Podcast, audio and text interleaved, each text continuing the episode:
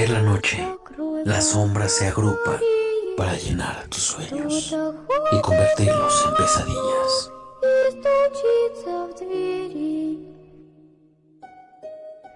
Todos tenemos vivencias que nos han llevado al límite de los sentidos. Juntos estudiaremos y averiguaremos todo aquello que te inquieta.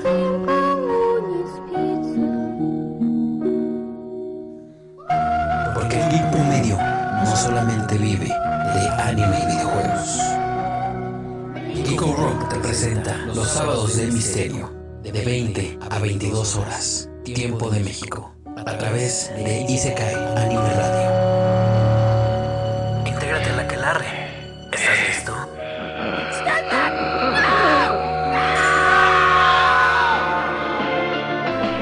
Dicen que todo tiene un principio y un final. Pero aquí, todo vuelve al inicio. Transmitiendo más allá de las fronteras entre lo friki, lo geek, lo gamer, lo otaku y lo que quieres ser. Noticias, cultura, programas y mucho más. Ahora eres parte del proyecto contenido multimedia enfocado en la música, el anime y la cultura oriental. Y se cae Anime Radio. Isekai Anime Radio. El lugar perfecto para tu diversión. Isekai Anime Radio. Comunicando entre mundos.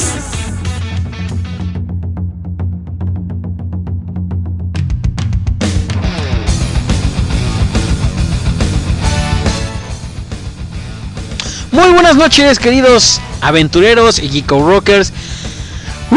Sean bienvenidos a una noche más de los sábados de misterio aquí en Geeko Rock. Sí, ya sé que la semana pasada estuvimos ausentes, sin embargo, pues era obvio que no podíamos dejar de estar con ustedes y sobre todo pues en este mes que es el mes más importante para Geeko Rock porque así es, ya comenzó el abrimos hashtag el octubre del terror esta esta hermosísima costumbre que tenemos ya de hace cinco años. Bueno este es el quinto año consecutivo que existe esta campaña de octubre del terror si no lo saben se los decimos de una vez en nuestras redes sociales sobre todo en las redes sociales de de Rock que bueno nada más es la página de Facebook pero ahí vamos a estar posteando bastante contenido inquietante bastante contenido divertido en cuestión de esta temporada. Así que vayan, dense una vuelta. Lo que les decía el jueves, eh, también vamos a tener unos programas especiales que no van a ser transmitidos en vivo, se van a ir directamente al podcast. Así que también, también va a haber cosas interesantes por ahí. Aquí en Isekai Anime Radio tengo que compartirles que el- la próxima semana, el 17 de octubre, tendremos un programa especial en tributo a una banda mexicana de metal gótico, de esta música magnífica y grandiosa. Una banda que lleva por nombre Anavanta y que cumplió 23 años, que bien merece un tributo y de eso va vamos a estar repletos el próximo 17 de octubre. Y pues además de todo esto, el día de Halloween vamos a tener un programa especial, especialísimo, en el cual vamos a recopilar todas y cada una de las anécdotas, de las historias que ustedes tengan y las vamos a compartir.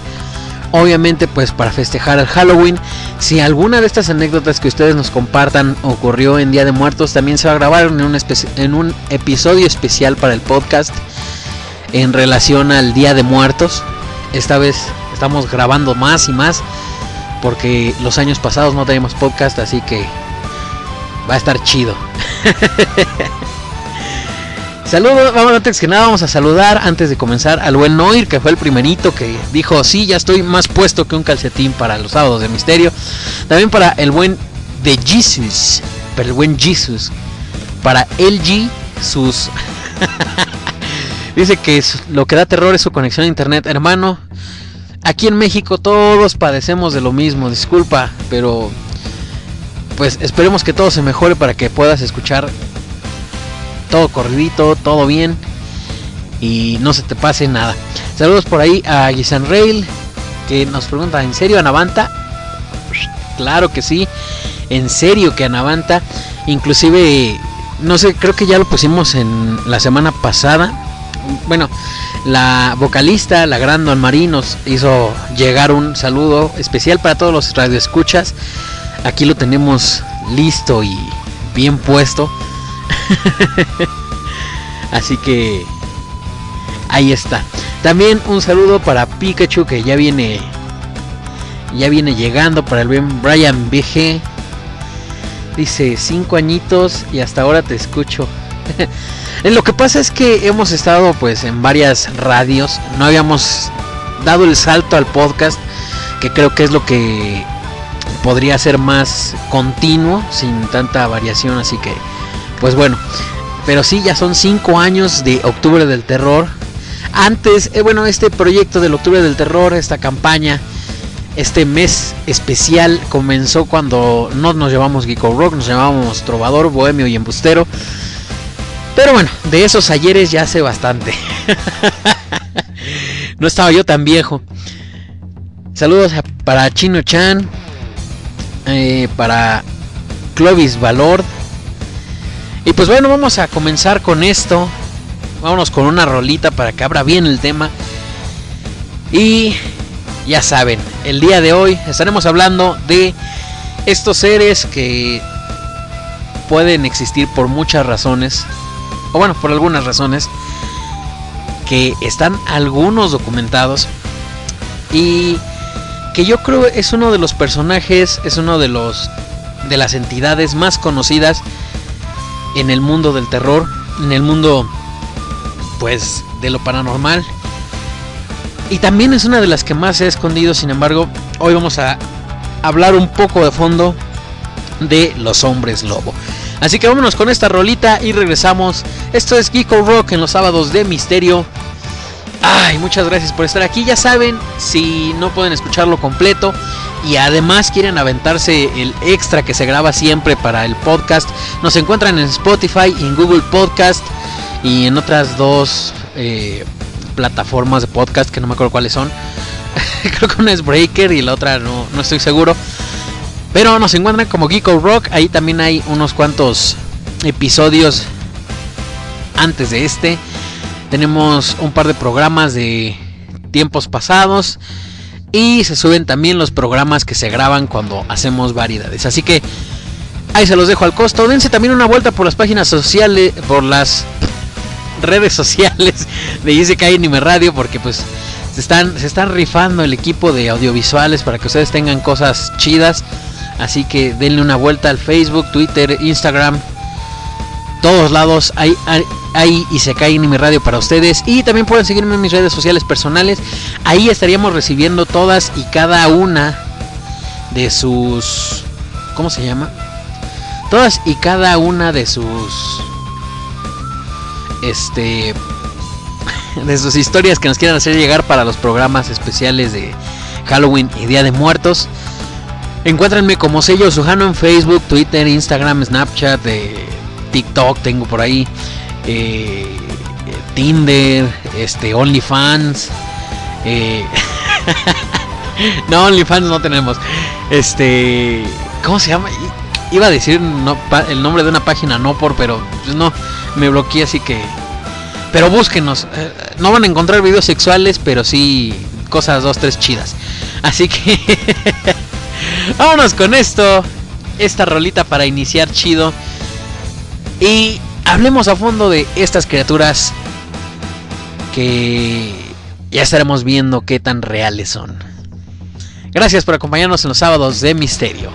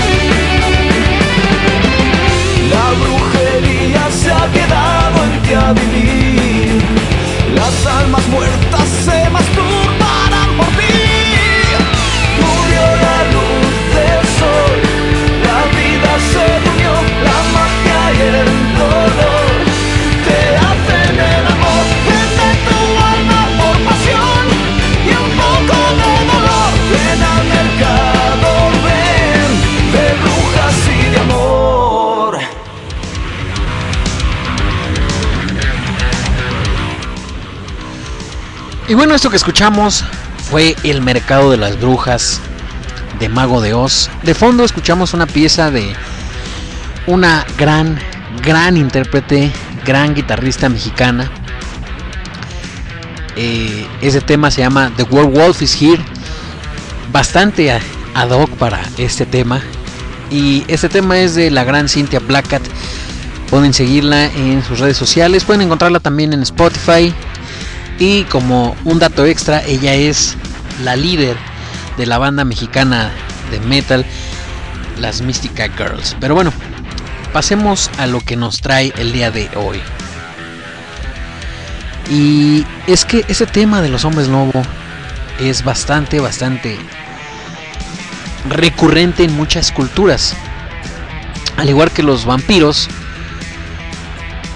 que se pueden encontrar en todos, todos lados del planeta. Incluso en India hay una vertiente, hay una especie como de... ¿Cómo decirlo? Como de otro tipo de hombres animal que son los hombres jaguar. Pero bueno, de eso hablaremos más adelante. El origen de los hombres lobo data de hace muchos años. De acuerdo a la leyenda, el primer hombre lobo se llamó Licaón y era el rey de Arcadia, en Grecia. Licaón era un hombre sabio, culto y religioso. Antes de gobernar, su pueblo vivía en constantes guerras, sumergido en la violencia hasta que él llegó a salvarlos. Sin duda, un rey bastante bueno. A pesar de que había erradicado la inseguridad en la que vivía su pueblo, Licaón continuó matando personas a manera de sacrificios para Zeus. Esta acción la reprochó el mismo Dios, que un día se hizo pasar por un forastero para constatar su maldad. Cuando Licaón descubrió que se trataba del dios Zeus, le ofreció un banquete en el cual le sirvió la carne de un niño, hijo suyo, hijo de Licaón. El dios se percató de esta atrocidad y decidió castigar al rey de Arcadia convirtiéndolo en un hombre lobo, así como a sus descendientes. De esta leyenda se desprenden otras como la de un hombre que fue llevado a un lago de Arcadia y al dejar su ropa sobre un árbol se transformó en hombre lobo. De acuerdo a las tradiciones de Armenia, que se ubica geográficamente entre el mar Caspio y el mar Negro, las mujeres que cometían pecados mortales eran condenadas a convertirse en lobas durante seis años. Durante siete años, perdón. Un espíritu maligno les entregaba una piel de lobo ordenándoles que se la pusieran para cumplir su castigo. Al ponerse la piel, las mujeres se transformaban y perdían la razón. Salían por las noches a atacar y devorar a los niños. Primero debían comerse a sus hijos y así a los hijos de sus parientes cercanos. Cuando estaba cerca la mañana, volvían a su forma humana y se quitaban la piel de lobo. Prácticamente en todas las partes del mundo existen leyendas como estas. Aunque en algunas regiones los hombres no se transformaban en lobos, sino en otras bestias. Como por ejemplo lo que les contaba de India, en la que se convertían en hombres tigres. En África se podían convertir también en hienas o leopardos. Y en México en coyotes negros, que sin embargo en México les llamamos nahuales aunque lo predominante, sobre todo Europa, es el lobo. La forma en que una persona puede transformarse en un hombre lobo varía, como ya lo leímos. En algunos casos, como vimos al principio, podría tratarse de una maldición. En este caso, la transformación es muy dolorosa, ya que es un castigo. Caso contrario a los que pueden convertirse de forma voluntaria, generalmente estos eran brujos que hacían pacto con el diablo. Algunos hechiceros, según cuentan las leyendas europeas, tenían un cinturón hecho con la piel de un hombre lobo y al ponérselo podían transformarse a su gusto.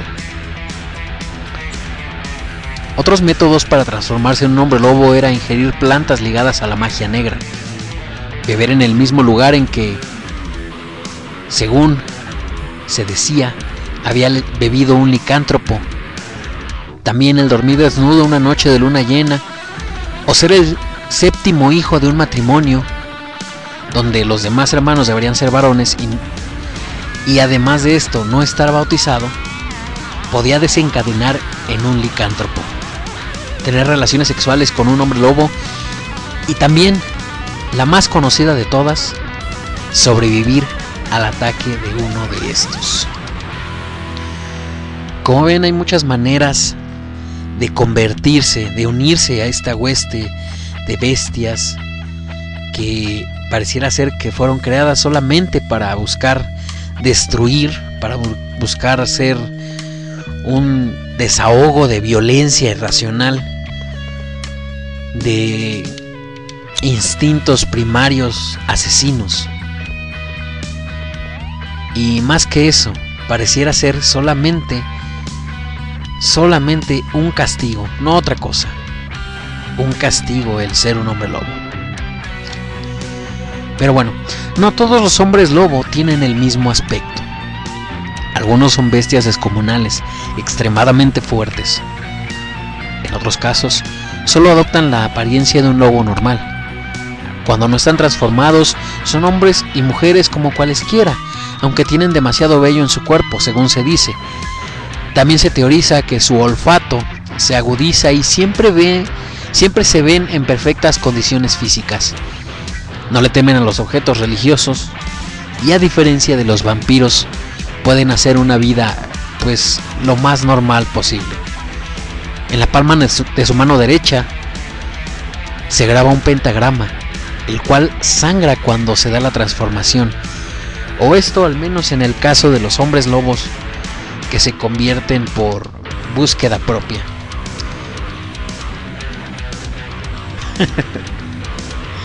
Existen dos clases de hombre lobo. Los pura sangre, que pueden transformarse a su gusto y una vez convertidos no pierden el conocimiento. Y también están los hombres lobo accidentales, que fueron convertidos de manera fortuita. Estos pierden la noción de sus actos, cometen brutales asesinatos y cuando vuelven a ser humanos no recuerdan nada.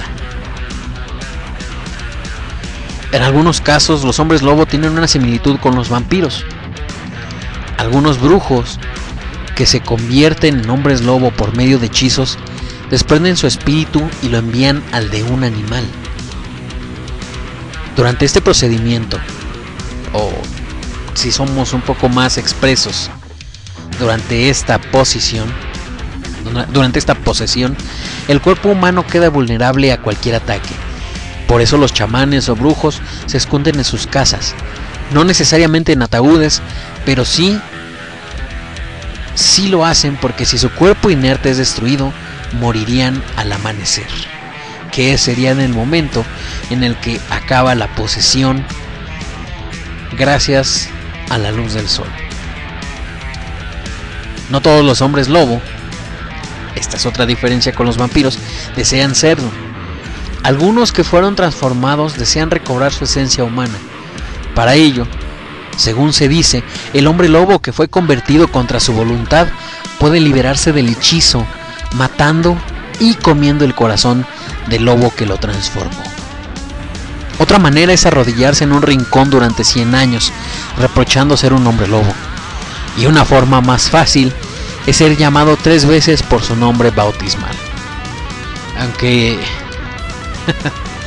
parece ser que la última manera es pues es un poquito absurda. Ahora bien, si tenemos el esfortunio en algún momento de encontrarnos con un con un hombre lobo, pues necesitamos saber cómo destruirlos. Y la única forma de matar a un hombre lobo es con balas de plata o bien acuchillarlo con algún arma fabricada con este metal precioso. La plata también es usada para matar a los vampiros, pero no es tan mortífera como para los hombres lobo. Cuando un hombre lobo es atacado con cualquier arma que no esté confeccionada con plata, sí es posible lastimarle. Pero no lo matarían. Sus heridas tardarían en sanar y si en el ataque pierde una extremidad, no se regenera como pasa con los vampiros. Al matar a un hombre lobo, su cuerpo comienza a transformarse y a recobrar su apariencia humana. el vello se introduce en el cuerpo y al final desaparece cualquier rasgo que denote a la bestia en la que se transformaba.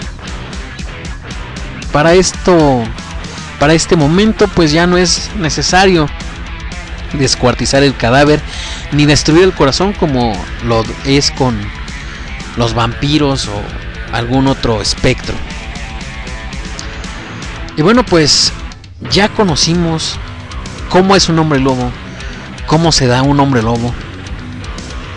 Pero hace rato, hace rato decía Jesus que no eran reales.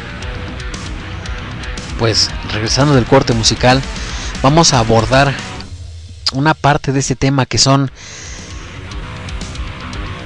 pues casos documentados de lo que podrían ser hombres lobo, casos reales. Así que prepárense, vayan, háganse un cafecito, eh, un tecito, algo calientito, unas galletas.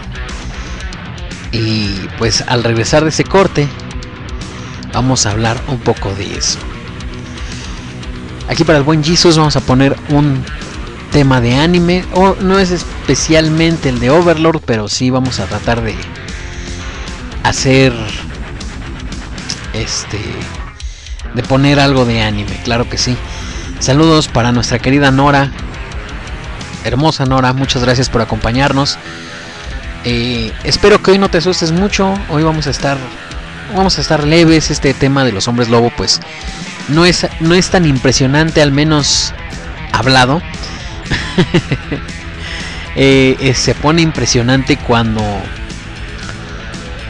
cuando ya es algo que nos toca ver o algo por el estilo. O no sé si estos casos reales de hombres nuevo, pues les lleguen a ocasionar un poco de inquietud. Vamos a pasar ahora sí a un poquito de música para ir llevándonos leve esto. Así que esto es Sábados de Misterio de Geeko Rock aquí en Isekai Anime Radio. Muchas gracias por escucharnos, a los que nos escuchan en vivo, a los que nos están escuchando por Spotify, por Google Podcast. Muchas gracias por darle en la torre al momento en el que estén viviendo, ya sea tarde, mañana o noche. Y vamos con un poco de música para aligerar esto. Regresamos con más, no le cambien, estamos en SK Anime Radio, en Geeko Rock. Vámonos pues.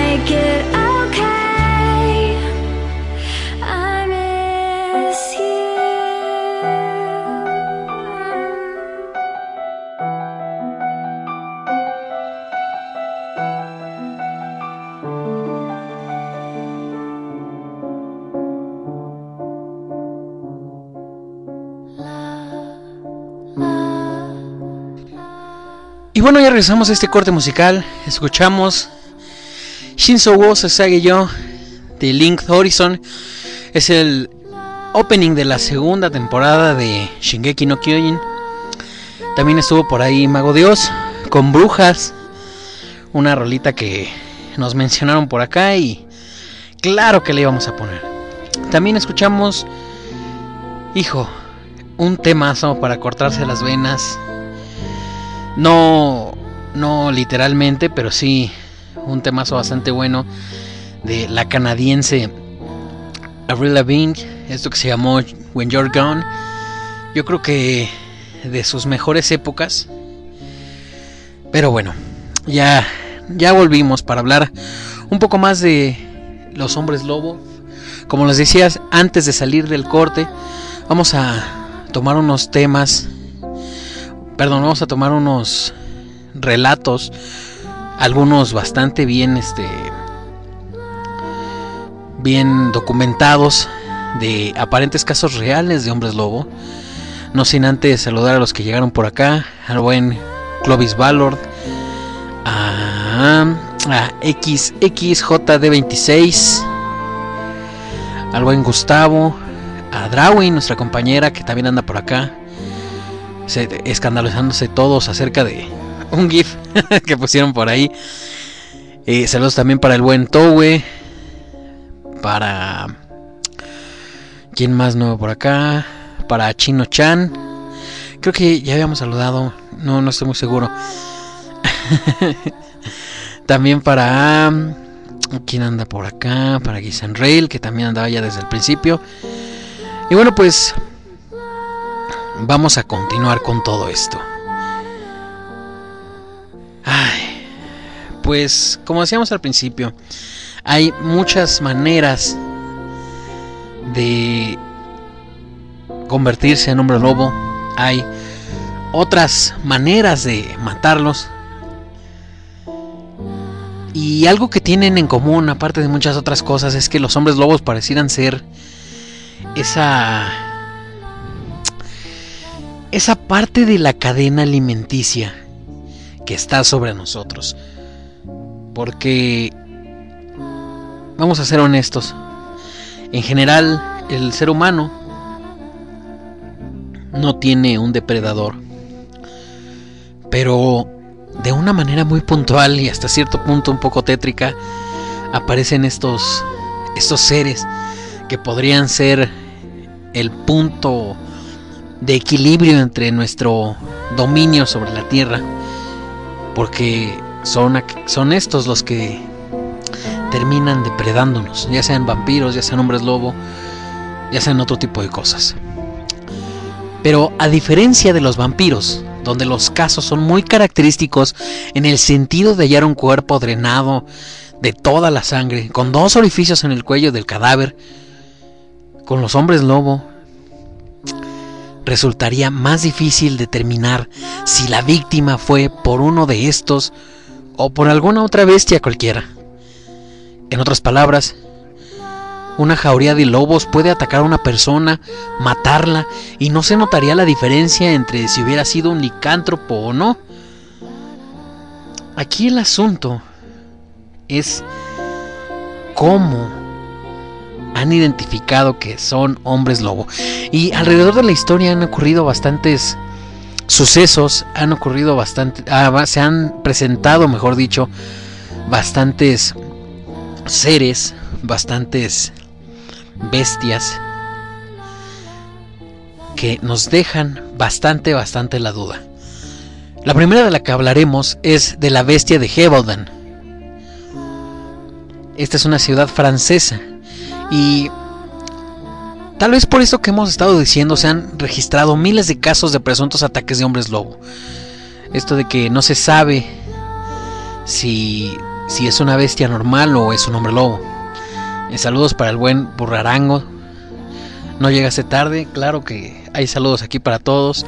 Nuevamente para el buen Noir, que anda bastante activo, un saludo muy afectuoso. Como les decía, es difícil, es difícil saber, es difícil decir a pies, a pies juntillas que si es un hombre lobo o no es un hombre lobo. El ejemplo que les ponía ahorita para comenzar estos casos es el de la provincia de Gévaudan, en Francia. Un caso que ocurrió entre 1764 y 1767, donde se registraron brutales, brutales crímenes. La criatura era descrita como un lobo gigante que mataba personas y animales. Jamás se supo si este lobo gigante era un hombre lobo auténtico o un animal salvaje, ya que muchas veces decían que era un, como un lobo grande, que era como un perro con, con cuerpo de oso. Había muchas, muchas, este, de, ¿cómo se dice? Muchas descripciones de esta bestia.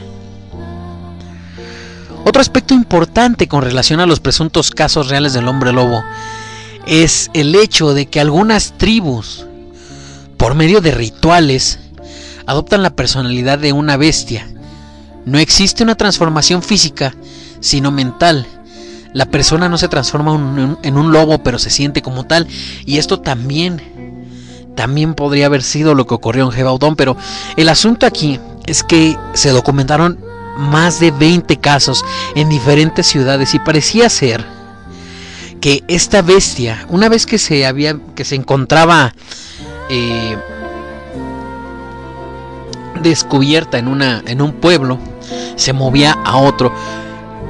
Se recaudaron tantos datos, tantas denuncias y hicieron moverse tanto a la bestia que trazó una ruta y esto llegó directamente a los oídos del rey en ese tiempo de Francia, quien envió a su a su banda especial, a su comitiva especial de cazalobos, a los cazalobos reales, reales de realeza, vaya.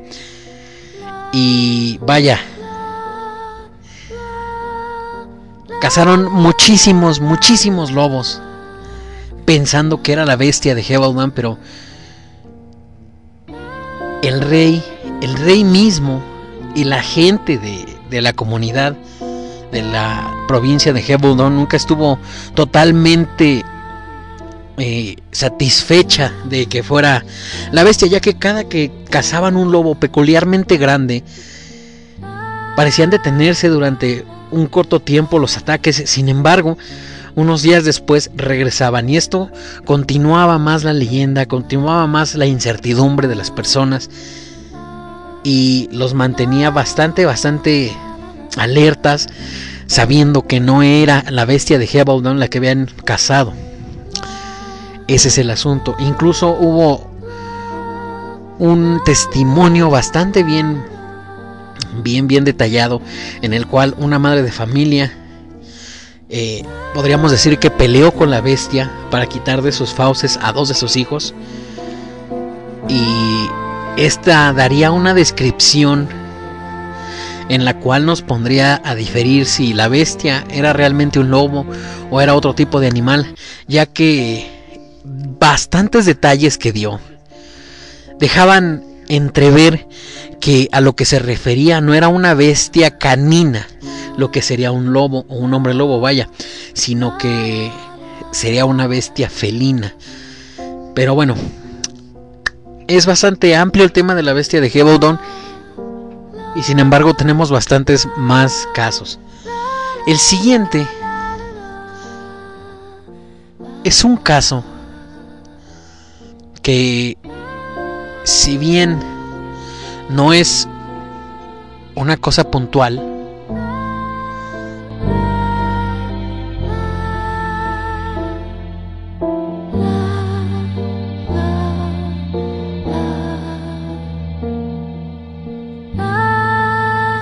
que si bien no es un ataque puntual, sí es la raíz de la creencia de bastantes pueblos originarios.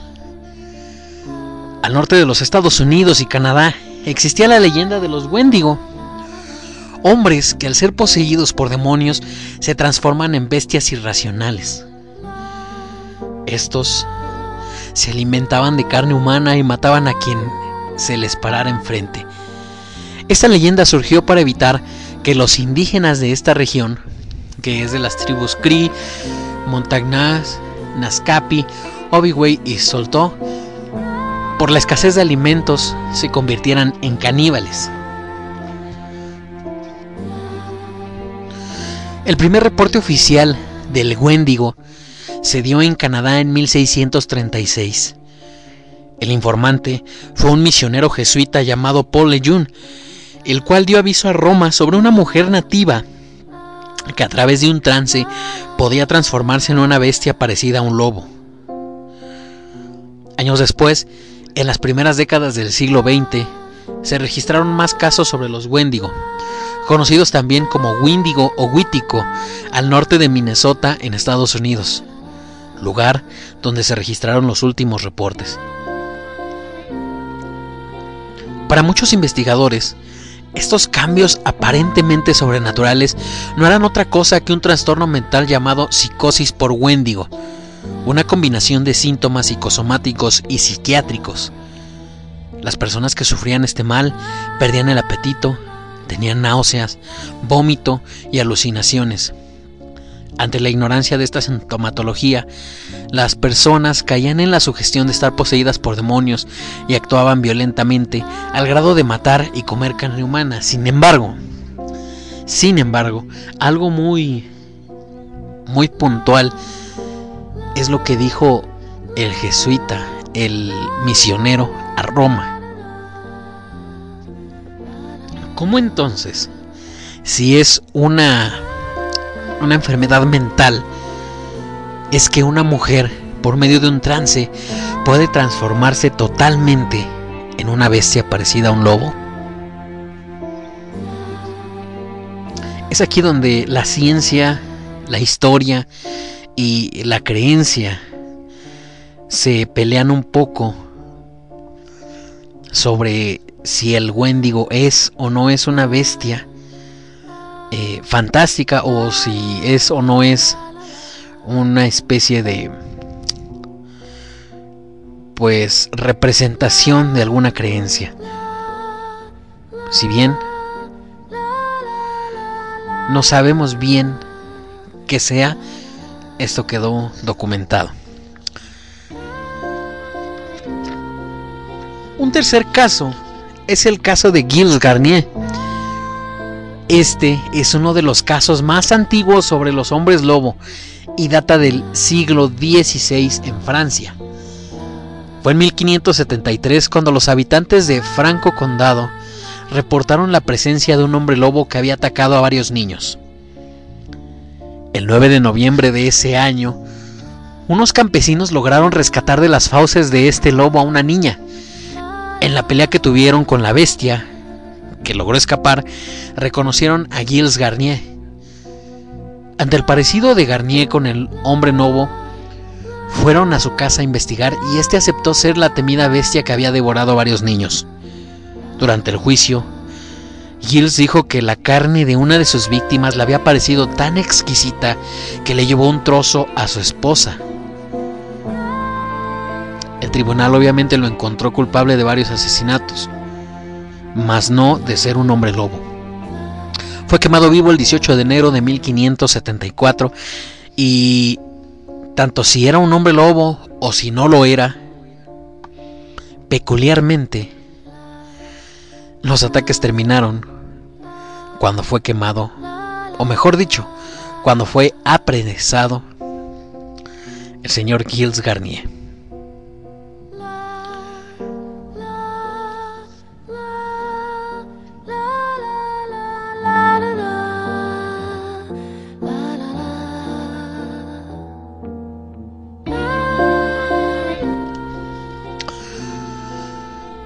El 31 de octubre de 1589, en la localidad de Bedburg, Alemania, fue ejecutado el señor Peter Stubb, acusado literalmente y registrado oficialmente en los documentos de ser un hombre lobo y de haber asesinado a 16 personas, 13 niños, 2 mujeres y un hombre.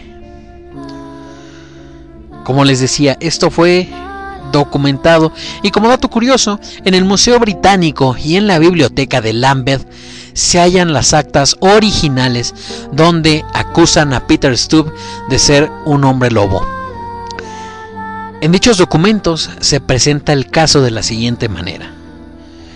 Y cito, en las ciudades de Sprat y Bedburg, en la Alta Alemania, se crió y nutrió un tal Peter Stubb, que desde su juventud se sintió grandemente tentado al mal y practicó las malas artes entre los 12 y los 19 años, siguiendo así hasta hoy, sumergiéndose en los conocimientos de la magia, la nigromancia, la hechicería y trabajando conocimiento con muchos espíritus infernales. Este gran pecador no deseaba riquezas ni ascensos, ni menos se satisfacía sus fantasías con ningún placer externo sino que poseyendo un corazón tirano y una mentalidad cruel y sangrienta que estaba dispuesta a cometer. El demonio, que comprendió que sería un instrumento adecuado para realizar todas las maldades posibles, un arma de destrucción, le entregó una faja que debía ponerse para transformarse en un voraz lobo, fuerte y poderoso, de ojos enormes y brillantes, que en la noche relucían como tizones encendidos un hocico ancho y profundo, con colmillos agudos y crueles, un cuerpo inmenso y aceradas garras, y tan pronto como se quitase la faja, volvería a adoptar su verdadera forma humana. Mucho tiempo continuó su villana existencia, a veces en disfraz de lobo, otras como hombre, ya en poblaciones, en los bosques y espesuras, donde una vez llegó a encontrarse con dos hombres y una mujer a quienes deseó grandemente asesinar, para lo cual, y como conociera a uno de ellos por el nombre, se escondió entre unas matas y lo llamó en voz alta. El aludido tendió la vista en derredor y al no ver a nadie fue a investigar por entre los arbustos, abalanzándosele el lobo y matándolo en el acto. Transcurridos unos minutos, y como el hombre no volviera junto a la otra pareja, el otro individuo internóse por la espesura con ánimo de buscarlo, ocasión que ya acechaba el infame lobo para repetir su hazaña.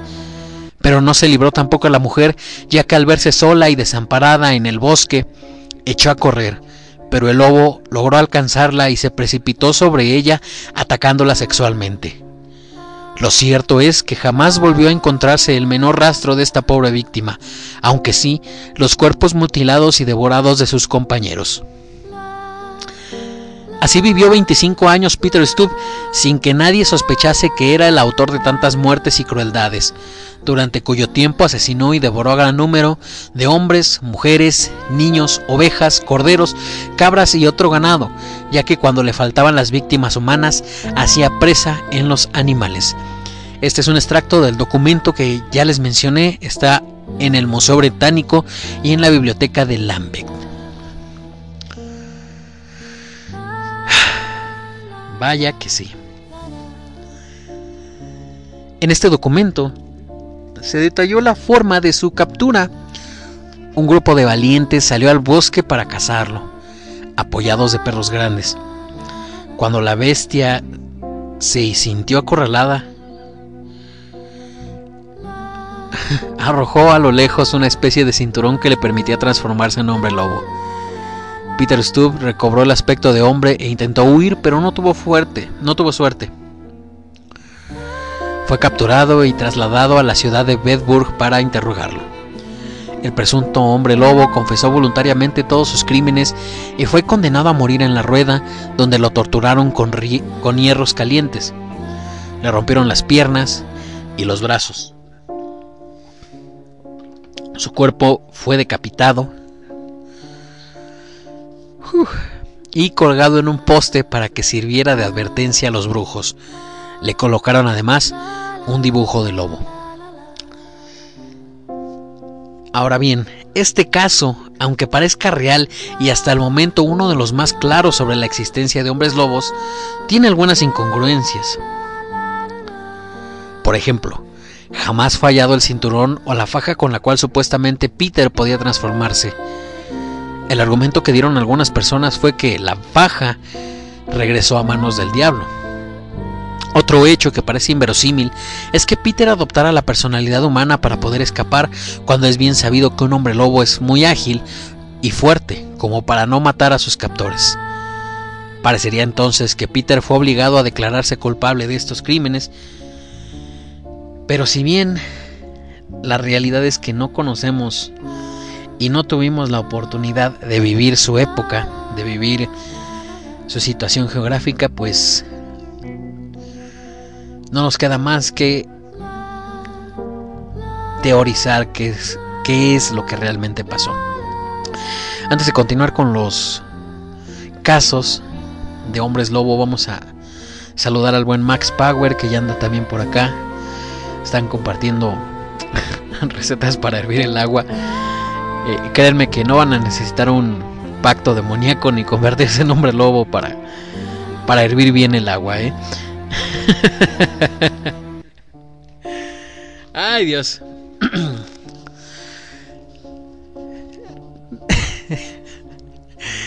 Tiempo después, en 1955, también en Francia, se dio un caso más de licantropía. Un individuo llamado Jean Pirol declaró a las autoridades que él podía transformarse en un hombre lobo. Esto gracias a un pacto que había hecho con el diablo. Como era de esperarse, ya que tenían un chivo expiatorio, pues simple y sencillamente se le acusó de varios crímenes y fue condenado a muerte. Por otro lado, tres años más tarde, en 1598, en el distrito del Conde, en Francia también, las personas tuvieron una experiencia aterradora. Ahuyentaron a tres lobos que devoraban a una niña. La gente indignada buscó a las bestias para matarlas, pero no tuvieron éxito. Detrás de unos arbustos se escondía un hombre andrajoso, con la ropa rota, el cabello largo y la mirada perdida.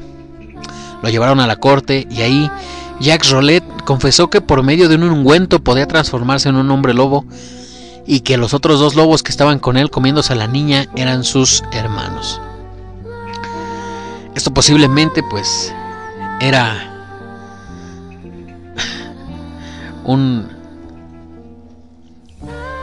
pues una persona sin hogar que se vio en el momento menos adecuado y en el lugar menos adecuado. Sin embargo,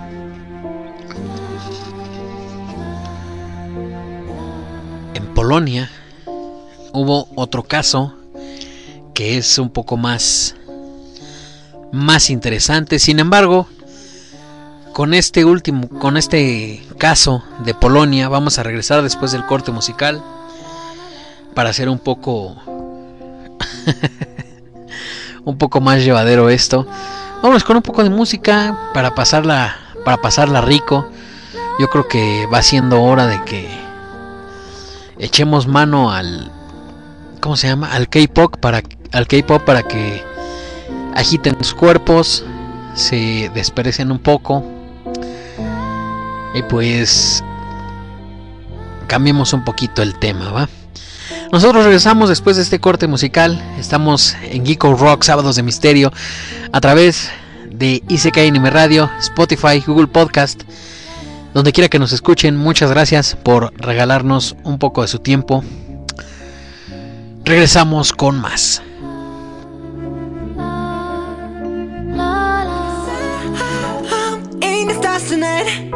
So watch me bring the fire, set. Shoes on, get up in the morning, cup of milk, let's rock and roll. Kink out, the drum, rolling on like a rolling stone. Sing song when I'm walking home, jump up to the top of the brown. Ding dong, call me on my phone, nice tea, and I'll get my ping pong. This is dead heavy, can't hit the bass, boom, I'm ready. Life is sweet as honey, yeah, this beach chain like money.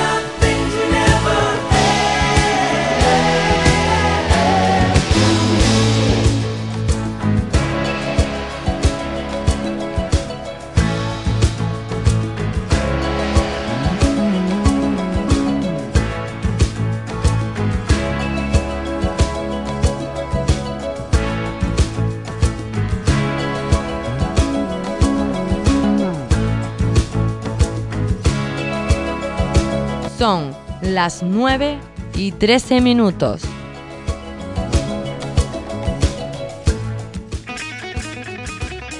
Estás escuchando Geek O Rock, el programa donde se juntan tus gustos. Geek O Rockers, este es un saludo para ustedes. Hola, ¿qué tal amigos? ¿Cómo están? Yo soy la y vocalista de Anavanta y estás escuchando Geek O Rock. Saludos.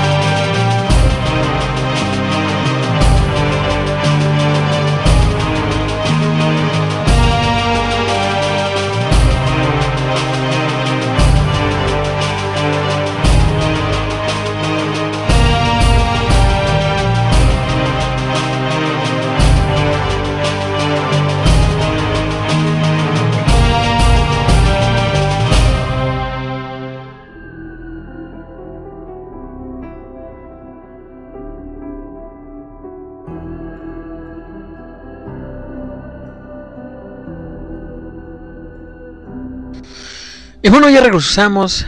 ah, ya regresamos de este corte musical. Escuchamos por ahí algo que ya vi que sí los puso a bailar. Lo más nuevo de BTS. Que si no estoy mal informado, ya, llegó también a Fortnite. Ese que se llamó Dynamite del 2020. También escuchamos algo más ochenterón, más, más clásico, más rico. Esto que fue África, un temazo de la banda Toto.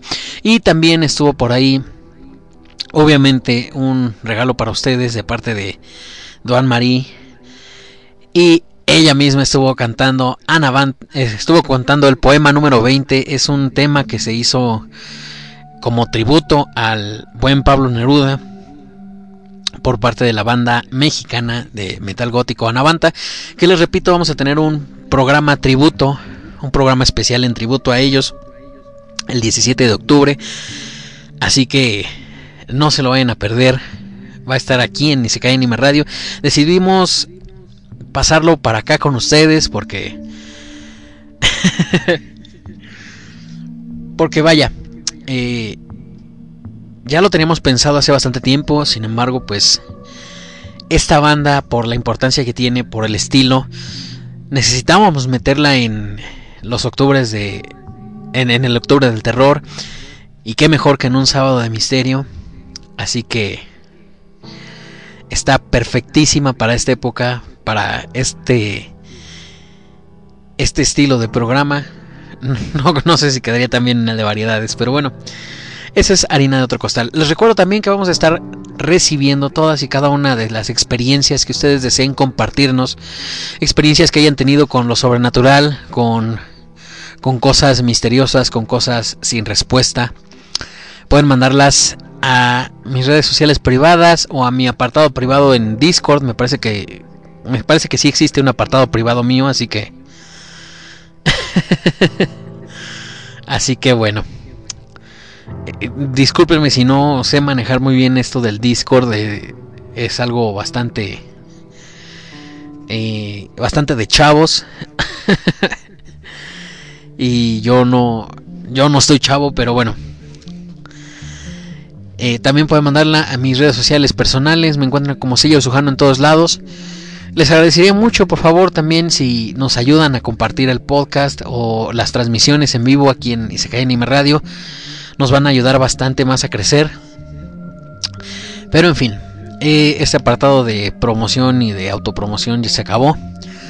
Les reitero, va a haber un programa especial en el día de Halloween. El día de Halloween, perdón. Combiné términos. Vamos a estar presentando todas las historias que ustedes nos compartan. Va a ser nuestro programa especial de Halloween para ustedes el 31 de octubre.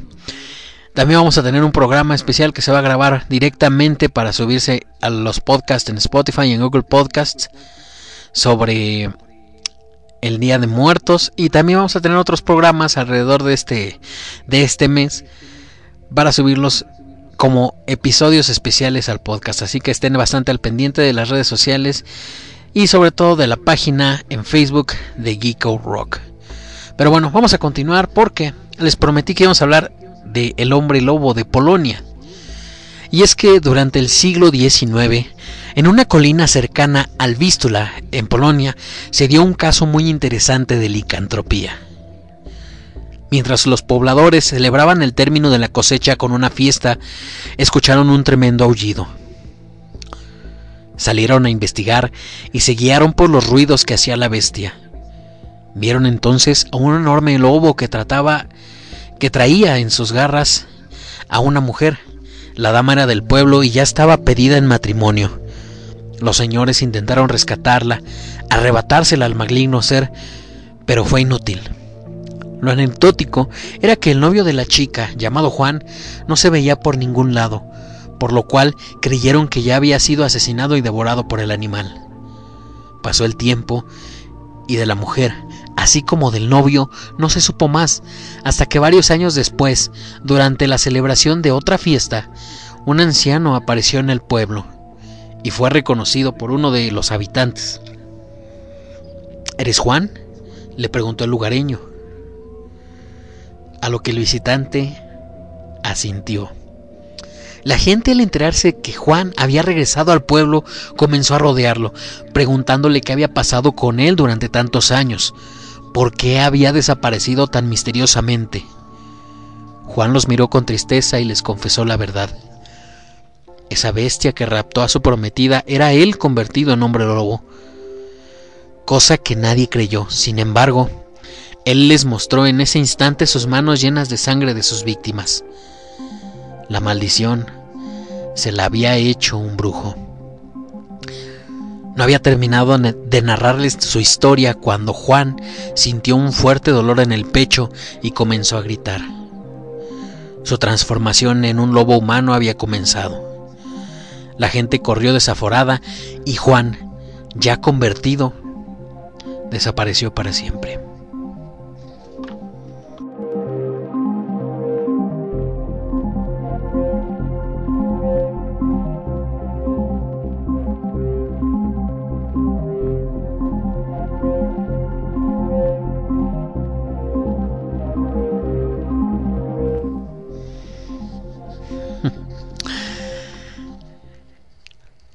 Los últimos reportes de gente que se ha transformado en lobo u otro animal datan ya de varios años, como uno ocurrido en la isla de Sumatra en 1927. El testigo, y a su vez protagonista, fue un dentista holandés, el doctor Von Klieweg, quien llegó a India para ofrecer sus servicios. Entre sus pacientes se encontraba un joven llamado Chindaku, quien le solicitó al doctor que le arreglara la dentadura, pero en lugar de amalgamas convencionales, él las quería de oro. Este lo atendió y se dio cuenta que tenía un labio superior diferente al que comúnmente estaba acostumbrado a ver. La asistente de Von Klieweg era que era de esa región, le advirtió al doctor que una persona con ese tipo de deformación era capaz de convertirse en hombre tigre. El rumor de que Jindaku era un hombre tigre llenó de temor a los vecinos, exigiendo a las autoridades encarcelarlo. Cuando la policía quiso detenerlo, solo para cuestionarle, este reaccionó violentamente y huyó a la selva, no sin antes herir a una persona. Los oficiales contrataron a un cazador profesional y, junto con el dentista, se fueron a la selva para capturarlo. Cuando se internaron, siguieron las huellas de Chindaku, pero se desconcertaron cuando se dieron cuenta de que las pisadas humanas se habían transformado en las de un tigre. De repente, un enorme tigre se les aventó e intentó atacarlos, pero lograron matarlo. Al acercarse al animal, el dentista observó que el felino tenía dos dientes de oro. Inmediatamente le vino a la mente que se trataba del trabajo que días antes le había hecho a Jindaku y a quien jamás volvieron a ver.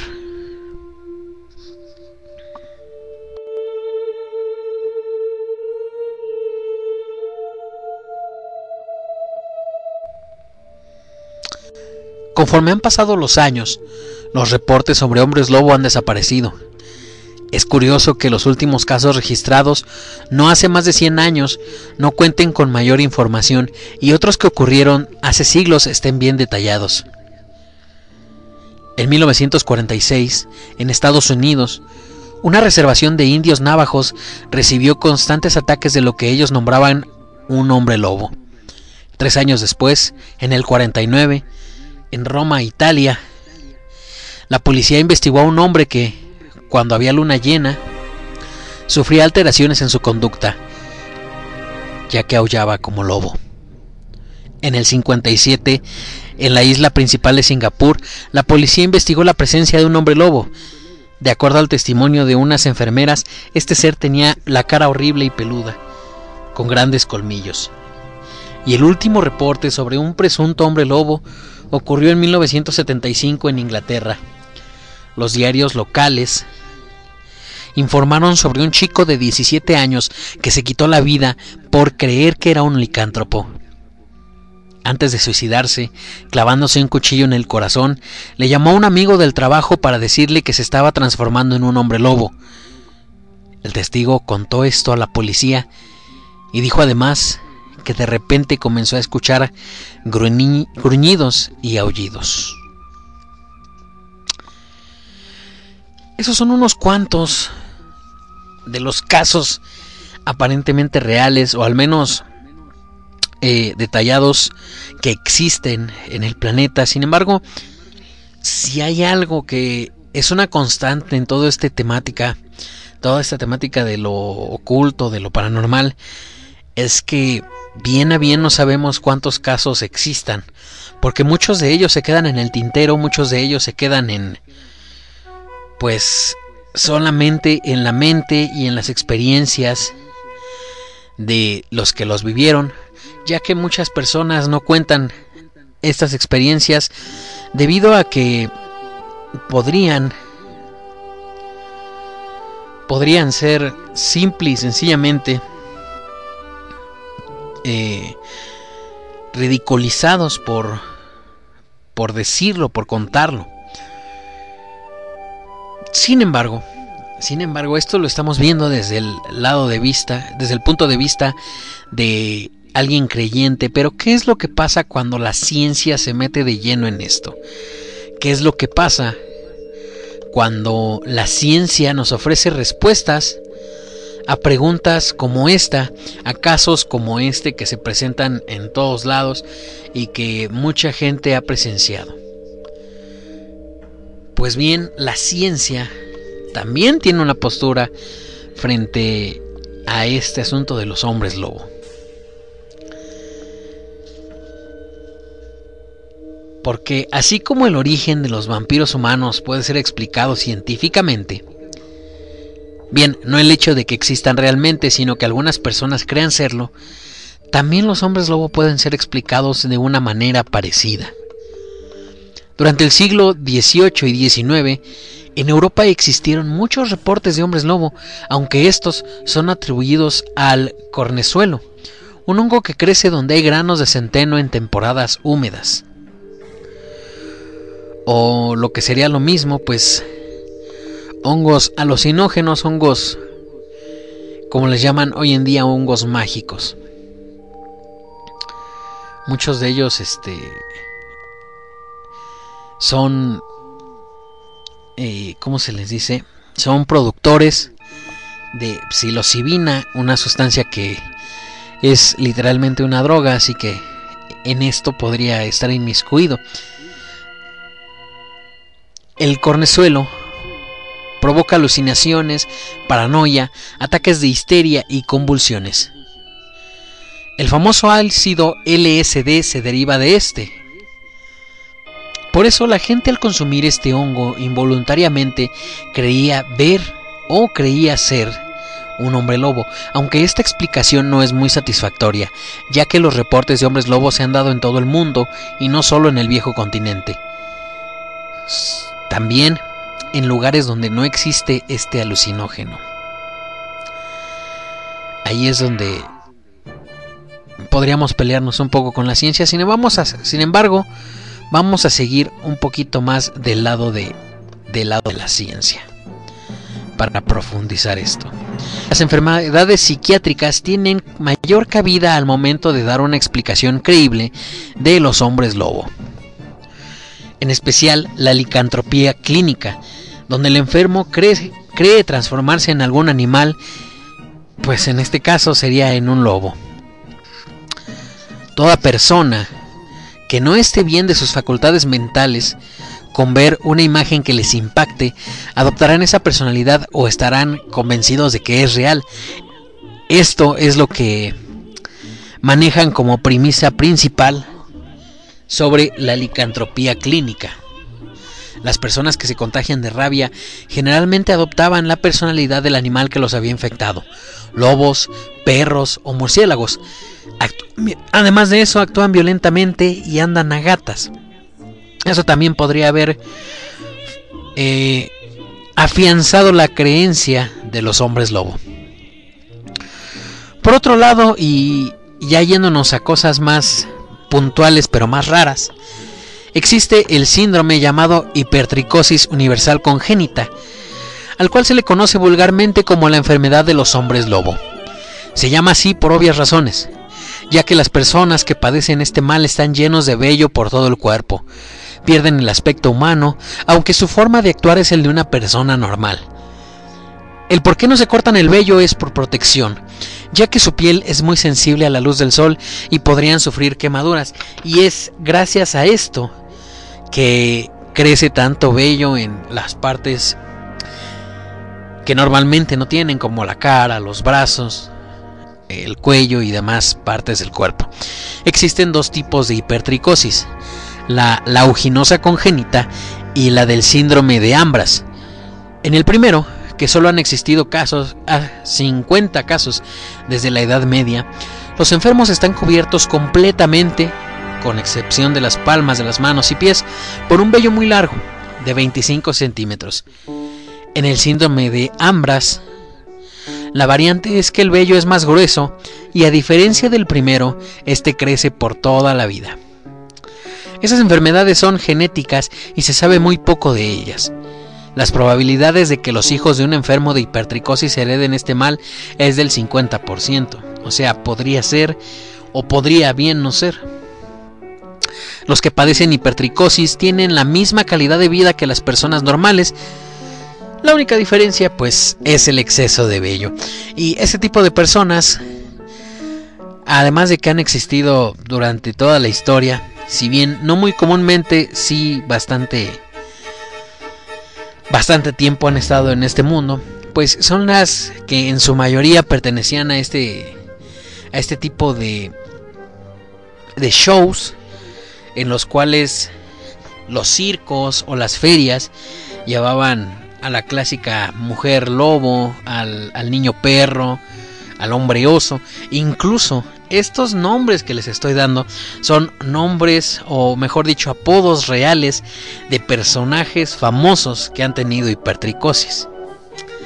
Así que basta con que ustedes vayan a Google y pongan una búsqueda de el niño perro o, o el hombre oso y podrían ver bastantes, bastantes fotografías de gente con hipertricosis o bien simple y sencillamente poner el término hipertricosis y ahí saldrán bastantes fotografías.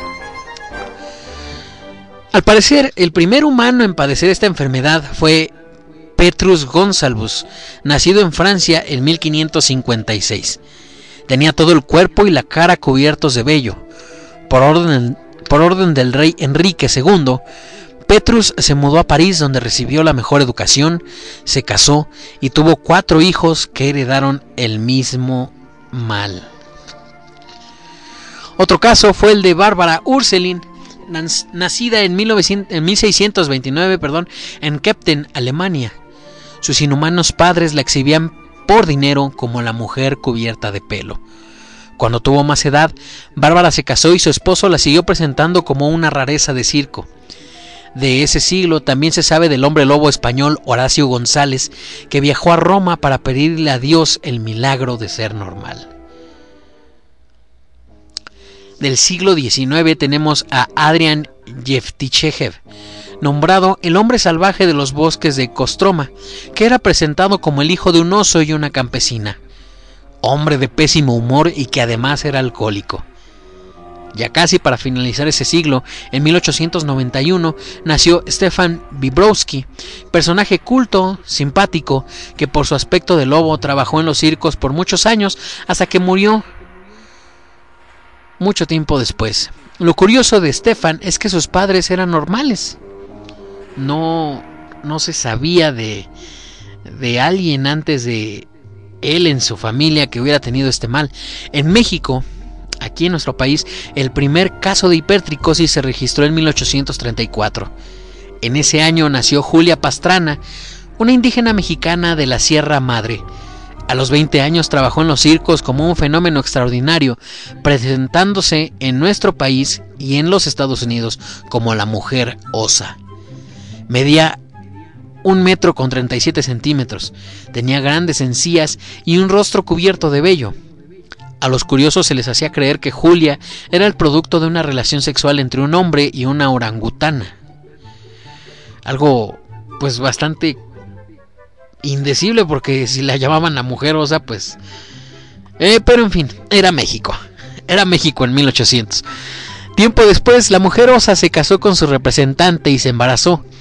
Al nacer su hijo en 1860, el niño todo cubierto de vello, desafortunadamente murió a los tres días y Julia Pastrana también. El esposo y representante de Julia los mandó a embalsamar para poder exhibirlos en las ferias de todo el mundo. Ah, Bien dicen que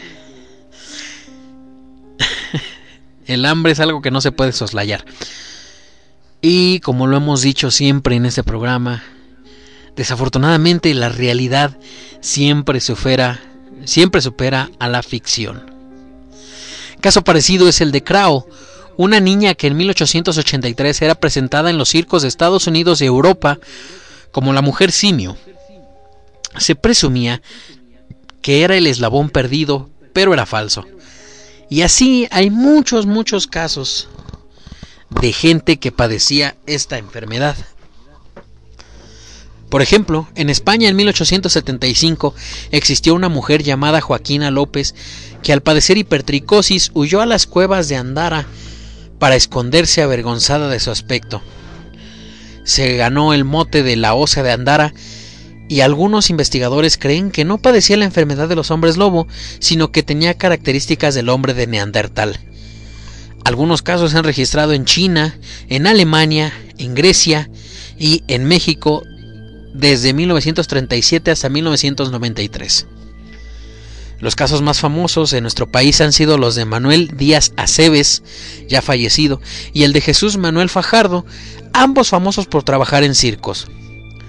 Fajardo nació en Zacatecas en el 74. En la actualidad tiene tres hijas y una de ellas sí heredó su enfermedad, aunque en menor grado. Y así es como la ciencia y la realidad nos presenta gente que podría haber sido llamada como hombres y mujeres lobos, sin embargo, pues no es más que una condición de salud.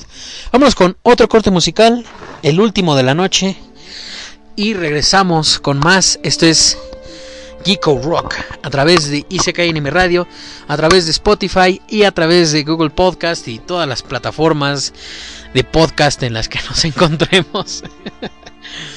Muchas gracias por acompañarnos. Vámonos con un poco más. Vamos con una canción que nos pidieron. Que pude ver que nos pidieron. Porque luego me disperso un poquito con eso del Discord. Y regresamos. No le cambien. Estos son los sábados de misterio en Geeko Rock.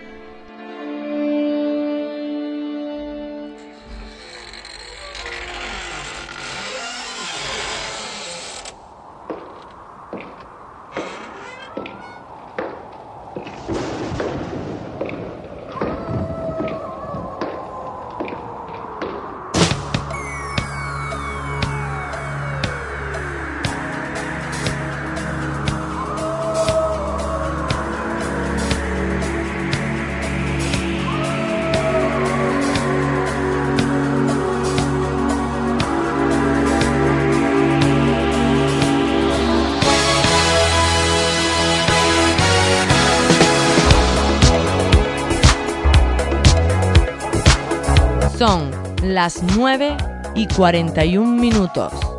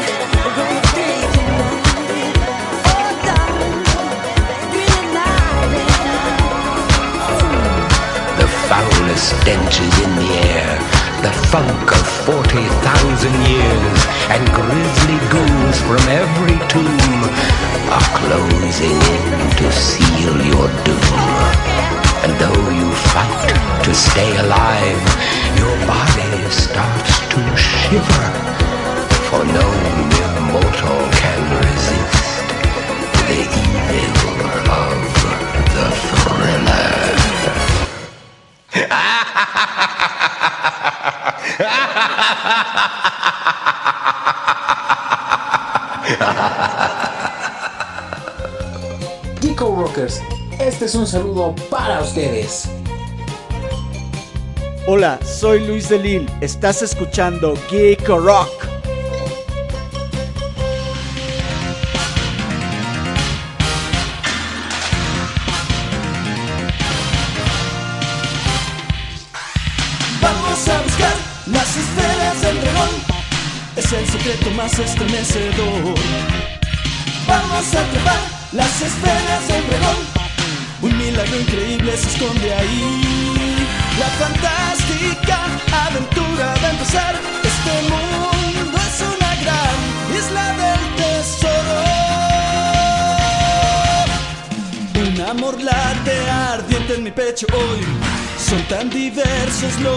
Sueños de cada quien. En algún lugar de la tierra brillan para mí. Vamos muchachos, vamos a luchar contra los temibles monstruos a pelear. En la nube voladora vamos hoy a viajar. A intentar la gloria alcanzar. A intentar el cielo conquistar. Un grandioso viaje empezará. Hoy es la oportunidad. Lucha hasta el final. Vamos a buscar las esferas del dragón. El desafío más grande que enfrentarás. Vamos a atrapar las esferas del dragón. El más grande tesoro se esconde ahí. La fantástica aventura va a empezar. Mágica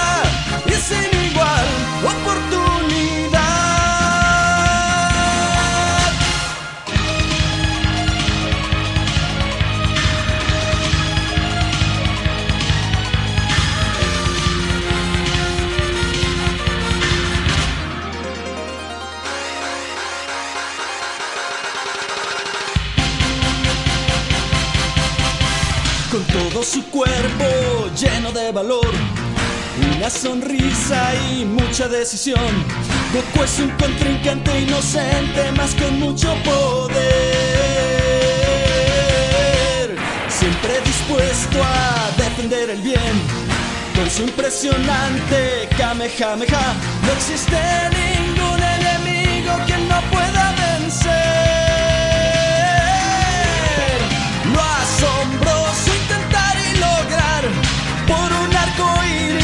iris vamos a cruzar hacia una aventura volar. Los maravillosos sueños hacen realidad. Vamos a buscar las esferas del dragón. Es el secreto más estremecedor. Vamos a atrapar las esferas del dragón. Un milagro increíble se esconde ahí. La fantástica aventura a empezar. Este mundo es una gran isla del tesoro. Vamos a buscar las esferas del dragón. El desafío más grande que enfrentarás. esferas el dragón, el más grande tesoro se esconde ahí. La fantástica aventura va a empezar, mágica y sin igual oportunidad.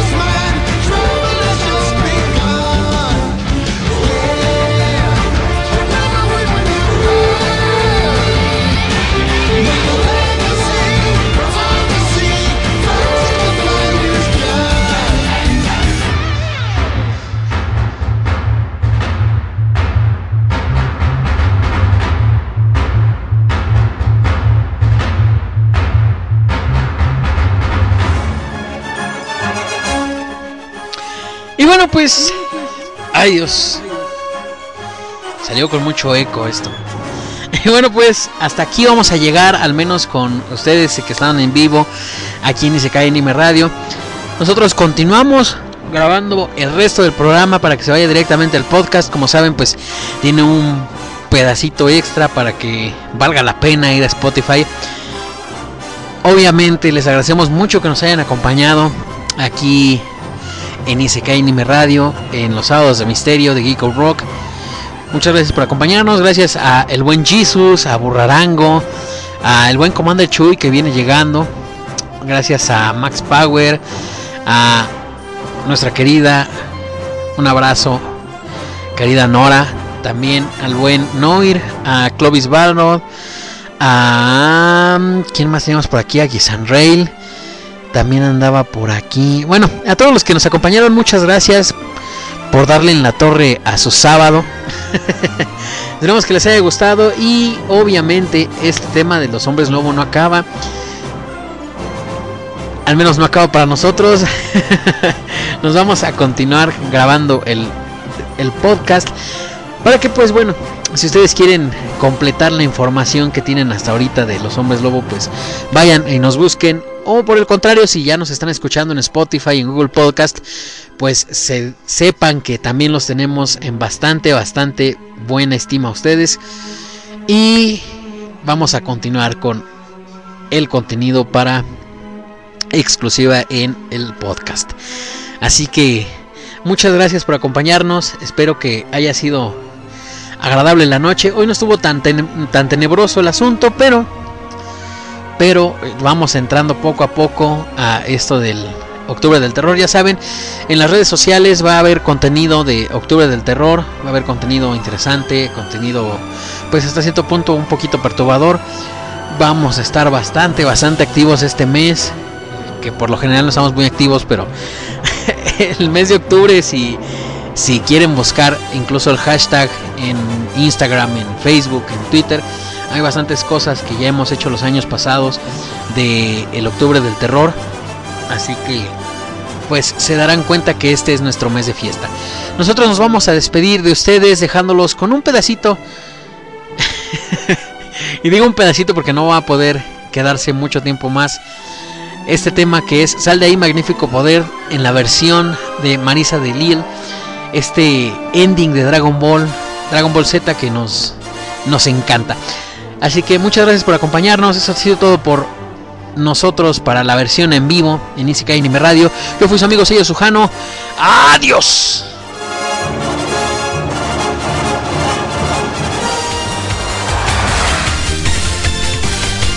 Proyecto.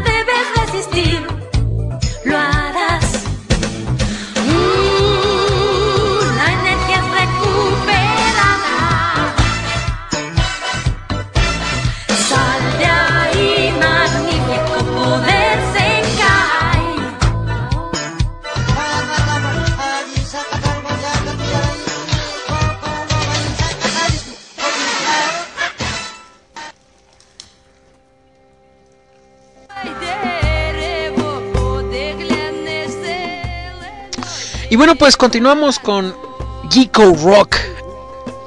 Para ustedes que están aquí escuchándonos en Spotify y en Google Podcast, sepan que nuestro agradecimiento es infinito para ustedes por darse, darse el tiempo de venir a pasar un rato con nosotros. Muchas, muchas gracias. Sabemos que hay muchísimo contenido de mejor calidad en el internet, así que es por eso que valoramos encarecidamente su tiempo. Pero bueno, volvamos al tema de los hombres lobo. Y es que en este aspecto, en este fenómeno de los hombres lobo, también tenemos algo bien interesante que es los niños criados por animales. Aunque parezca difícil de creer, algunas personas, al ser abandonadas en la naturaleza por sus padres, son criados por lobos, osos, monos y gacelas, adaptando la personalidad de estos animales. Es por muchos conocida la leyenda de Rómulo y Remo, que fueron amamantados por una loba y que después fundarían la ciudad de Roma. En la vida real existen pocos casos y a estos se les nombra como niños salvajes o niños feroces. Y también podrían haber sido un aliciente a acrecentar la leyenda del hombre lobo. Las características principales estas criaturas son la imposibilidad de hablar y la dificultad para caminar erguidos de forma permanente. Tienen poca sensibilidad al calor y al frío y bien desarrollado el sentido del olfato, del oído, además de que pueden ver mejor en la oscuridad que un ser humano normal. Como dato curioso, estos siempre olfatean la comida, justo como lo hacen los perros antes de ingerirla. Imitan gruñidos de un animal y prefieren la compañía de estos a la de un humano. En la India, dos niñas, Amala y Kamala, fueron criadas por una manada de lobos cerca de Midnapur. Al parecer, no eran hermanas, sino que fueron recogidas por la manada en diferente momento. Las criaturas dormían juntas, aullaban como lobos, se quitaban a mordiscos la ropa que les ponían y comían carne cruda. No hablaban y no podían caminar erguidas. Siempre imitaban los movimientos de un lobo. Tenían excelente olfato y podrían ver en la oscuridad. En Rusia, en pleno año 2000, se halló a un niño escondido en una especie de madriguera. El infante no podía pronunciar palabra alguna, solo emitía gruñidos. Tenía las uñas de los pies y las manos como si fueran garras. Sus dientes aparentaban ser los de un animal salvaje. Fue capturado por la policía y trasladado a un hospital para hacerle análisis, pero escapó de este lugar. Se cree que ese niño de recién nacido fue abandonado en el bosque, donde los lobos lo criaron por la conducta que tenía cuando lo encontraron. Y estos casos tan puntuales son los que nos darían bastante, bastante a pensar acerca de de dónde viene la creencia de los hombres lobo. Y es que si somos honestos, si somos muy muy honestos, la verdad es que hay muchas creencias que se han basado en cosas de la realidad que se han llevado de boca en boca a otros niveles más allá de los que tienen. Por eso mismo es que también decíamos que la enfermedad de la hipertricosis, eh, las enfermedades mentales como la licantropía psicológica, o bien este aspecto de los niños criados por animales, de los niños salvajes, pues podrían ser bien a bien la raíz de que estemos frente a, frente a muchas leyendas, frente a muchos mitos de los hombres lobo. Y ahora bien, entre todos estos mitos de los hombres lobo, ya, escuchamos el mito de Licaón, ya escuchamos eh, acerca de Rómulo y Remo, ya escuchamos acerca de la mujer osa, pero a través del tiempo, a través de los conocimientos ancestrales, y muchos dirían que a través del conocimiento popular de los seres de la naturaleza, hay también una manera de ver a los licántropos. Y es que hay un documento, hay una, una historia, un cuento, o más propiamente dicho, una balada que nos cuenta bastante, bastante, bastante acerca de muchas, muchas, este, pues a- de muchas entidades naturales, de muchas entidades de luz, de oscuridad. Y esto fue plasmado en el canto popular del sur del Ainen. Esta balada es una balada que nos relata la historia de la creación, la historia de el dragón de hiedra y la reina de las hadas. Y esta historia que podríamos datar desde la época en la que existían las religiones nórdicas, esta balada que se cuenta, que pasa de, de boca en boca entre las representaciones de la naturaleza, entre las criaturas que muchos calificarían de fantásticas, esta balada también nos, nos presenta lo que son los hombres lobo. En el verso peculiar de la balada dice, los hombres lobo, hijos de la bestia y la bruja, prisioneros de su furia infernal bajo la luna oscura, ruina de su casa, condenados al pesar y al abandono, tanto más se enamoran despiertos, es más su ira dormidos. Es peculiar como en todas las religiones, en todas las creencias, en todos lados del mundo, siempre tenemos una bestia, siempre tenemos una representación maligna de esta hambre, de este instinto bestial. Pero ahora bien, la balada de las hadas, que es como se llama este canto, nos deja ver la leyenda del hombre lobo, en la cual reza que el hombre lobo es infectado por otro, por otro hombre lobo a través de una mordida de la que la víctima tuvo la dudosa fortuna de sobrevivir. A la siguiente luna oscura, que si bien la tradición popular menciona a la luna llena como la causante de las transformaciones de los hombres lobo, en el reino del verano es la luna oscura o luna nueva la que ampara y empodera a los licántropos. Por eso es que en estas noches, que suelen ser mucho más oscuras, se han datado más ataques. Pero bien, volvamos al asunto. La siguiente luna oscura, después de haber sido atacado, se transforma en una bestia que, si bien asemeja a un lobo, puede andar a cuatro patas o erguirse a dos. Tiene los colmillos del tamaño de una mano, la corpulencia de un oso, la talla de un caballo y es capaz de enfrentarse incluso a un troll. Un troll, como lo sabemos, es una criatura bastante grande y bastante fuerte, así que esto nos presenta al hombre lobo como una fiera bestia de tamaño imponente y de fuerzas avasalladoras. Durante su estado de furia infernal, los hombres lobo pueden arrasar villas enteras y muchas veces inician sus masacres persiguiendo a personas por las que sentían apego como humanos, ya fuera amor, odio, envidia o admiración. Por tanto, entre más intensos son los sentimientos de la vida cotidiana de la víctima infectada, tanto más explosivas resultarán sus iras de luna negra.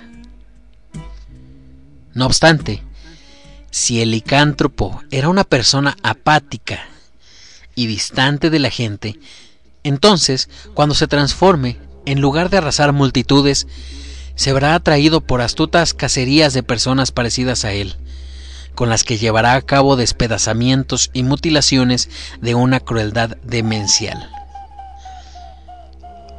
Haremos un pequeño paréntesis porque en, esta detalla, en este detallado de los ataques podemos ver muchos ejemplos de los que vimos hace unos cuantos minutos con el ataque, por ejemplo, de la bestia de Gebaudan, el ataque de el hombre lobo de Polonia, que si bien el ataque del hombre lobo de Polonia fue adjudicado a un pues a un pobre que que no, no supo ni en qué se metió, bien sí podría haber sido el ataque de un hombre lobo. Hay que pensar mucho sobre esto, pero bueno, al despertar del trance de bestia, el hombre o la mujer, ya sin ser lobo, no recordará nada de lo ocurrido durante la noche. Aunque pronto, la sangre que le cubre y la destrucción que deja a su derredor le terminará por revelar la verdad. Y si no, las terribles pesadillas que vendrán, las tres noches previas a la siguiente luna oscura, serán la más clara advertencia para que él o cualquiera que le rodee tome sus precauciones. Ahora bien, esta no es una no es una amenaza imparable. Hay tres formas de matar a un hombre lobo. La primera y la más sencilla es, por supuesto, una vez que se haya identificado, ejecutar al individuo mientras aún es humano. La segunda es que una vez transformado en bestia, solo las armas de plata o las armas encantadas por hadas le harán daño. La tercera forma de dañarlo es con fuego, pero hará falta una gran fuente de calor, como el incendio de una granja, de un bosque o arrojarlo a las entrañas de un volcán. En el reino del verano, que es el lugar en el que, según la balada de las hadas, viven todos estos seres fantásticos, cuando un desdichado se descubre como hombre lobo, tiene tres opciones, ya dispuestas por tradiciones ancestrales. Puede, al reconocer su poder, encumbrarse como el amo de criaturas infames y crueles como orcos, tragos, kobolds u ogros, que lo tomarán como rey y lo servirán todo el mes mientras se dirigen hacia alguna región a conquistar para que, llegada la luna oscura, sus tropas se oculten de él mientras arrasa al enemigo. O por el contrario, en tanto los hombres lobos son, paradójicamente, depredadores naturales de los vampiros, quienes por sus poderes resultan enemigos formidables para cualquier mago, druida o caballero andante, pueden buscar el auxilio, el consejo o la guía de algún hada que lo instruirá y lo conducirá hacia alguna zona de castillos en ruinas y bosques neblinosos asolados por un vampiro para darle caza. La tercera opción, que es pues la más difícil de tomar, es suicidarse y suele ser más recurrida por los hombres lobo que por vampiros, que rara vez tienen el valor de enfrentar a un último amanecer. Del mismo modo que en el caso del mito de los vampiros, una enfermedad pudo haber originado el de los hombres lobo, el cual, como ya lo dijimos, es la hipertricosis langinosa, que causa, un- exagerado crecimiento de vello en todo el cuerpo, incluido el rostro. La palabra licantropía, que suele aplicarse a los hombres lobo, suele usarse también para definir una enfermedad mental en la que el paciente actúa como animal y proviene del gr- griego licancupia, a partir del rey Licaón de la mitología griega, que fue transformado en lobo por el dios Zeus y del cual ya hablamos anteriormente. En inglés, la palabra werewolf proviene de la voz antigua wer, que significa adulto varón, y que se puede combinar para definir a cualquier otro género de hombres bestia, tales como el hombre oso, werber, el hombre jabalí, werbor, el hombre rata, werrat, o el hombre cuervo, werraven, solo por nombrar algunos de estos príncipes de los animales, que son también habitantes del reino del verano. El escritor mexicano de fantasía Salvador Serrano define como Gronux a toda criatura resultante de la combinación de hombre y bestia, tales como los hombres lagarto, rana, ave, gusano o cualquiera de los arriba mencionados o que ya mencionamos en el, en el programa, tal como el hombre tigre. No cabe duda que ese aspecto de los hombres lobo es algo que nos tiene fascinados y al mismo tiempo asustados. Porque de no existir no pasa más allá de combatir enfermedades, ya sean físicas o mentales. Pero de existir es una de las experiencias que menos se quieren tener en la vida. El tener el desfortunio de caminar por un lugar oscuro, ya sea en la ciudad o en el campo, y de improviso comenzar a ser perseguido por una bestia más de dos veces el tamaño de uno y más de tres veces la fuerza de uno. Una bestia que sabemos que al atraparnos nos va a despedazar. Es algo que muchos, muchos realmente no queremos pasar. Y al igual que Pie Grande, los vampiros, los fantasmas, no tenemos una certeza total de que no existan, así como tampoco hay una certeza de que existan. Sin embargo, podríamos ser más puntuales en que tras lo que escuchamos esta noche con los reportes aparentemente reales de ataques de hombres lobo, lo que hemos escuchado de las formas de convertirse, y lo que sabemos de la tradición popular acerca de el Wendigo, el Nahual, los hombres leopardo de India y de África, pues nos deja con este sentimiento de inquietud acerca de ¿será que existen? ¿Será que no existen? La única seguridad que tenemos es que debemos estar protegidos, debemos estar informados sobre todo, y ¿por qué no?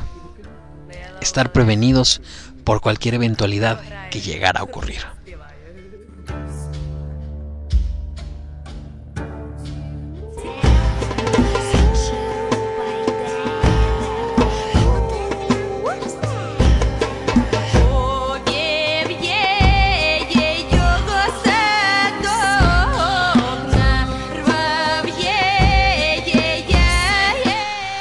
Ahora, este tipo de personajes, este tipo de entidades han sido revestidos, gracias al cine, de una personalidad bien definida. Se han realizado decenas de películas donde, además de representar los rasgos ampliamente conocidos de estos seres, tanto características físicas, debilidades y virtudes, algunos creadores se han aventurado a agregar otros elementos que tiempo después fueron retomados nuevamente, nutriendo más el mito de estos seres y haciendo presentaciones artísticas cada vez más y más impactantes. Así es. Y ahora vamos a pasar con unas recomendaciones del cine de hombres lobo porque no puede faltar, sobre todo para esta época del octubre del terror, nada mejor que una buena película de hombres lobo. A diferencia del cine de vampiros, el de hombres lobo no presenta tantas variantes en sus elementos. Los licántropos vistos en el cine tienen las mismas características físicas y debilidades.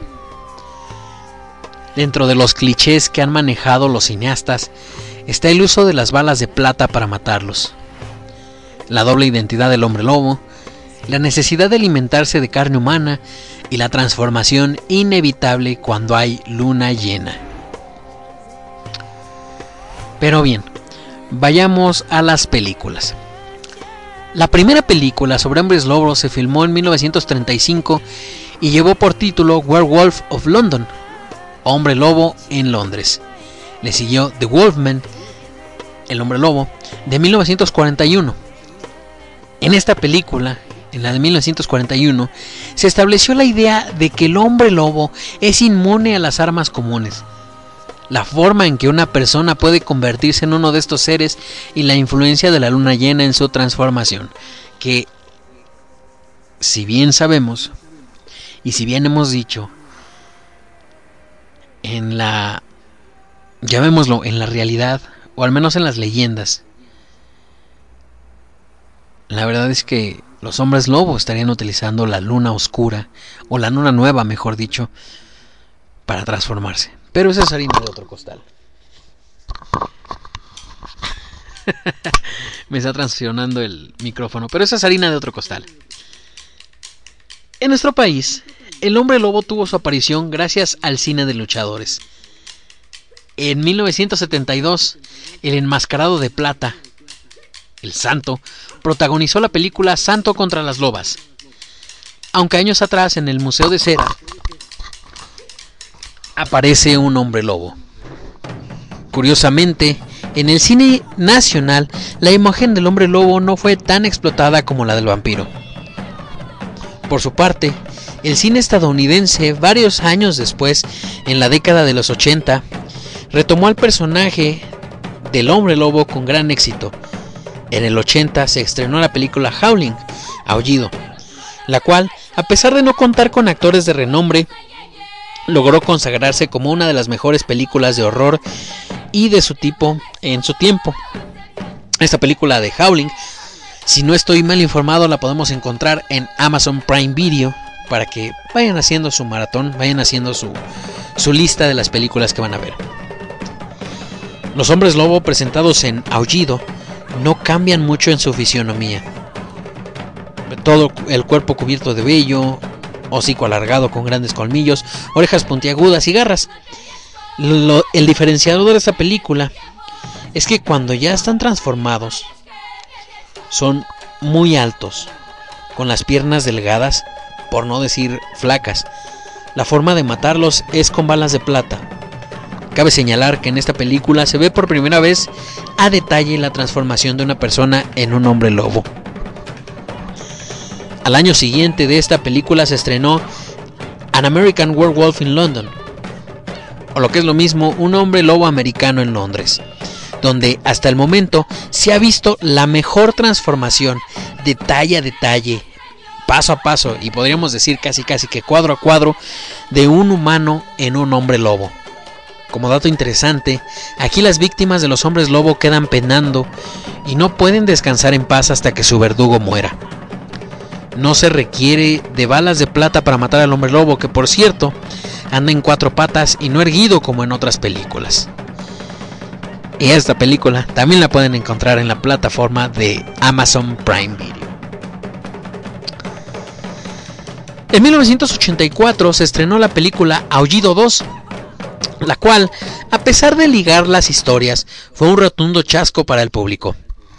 La trama se desarrolla en Transilvania, la cuna de los vampiros, más no de los hombres lobo. Sin embargo, estos son ligados por la leyenda de que los vampiros pueden convertirse en lobos, ratas, etc.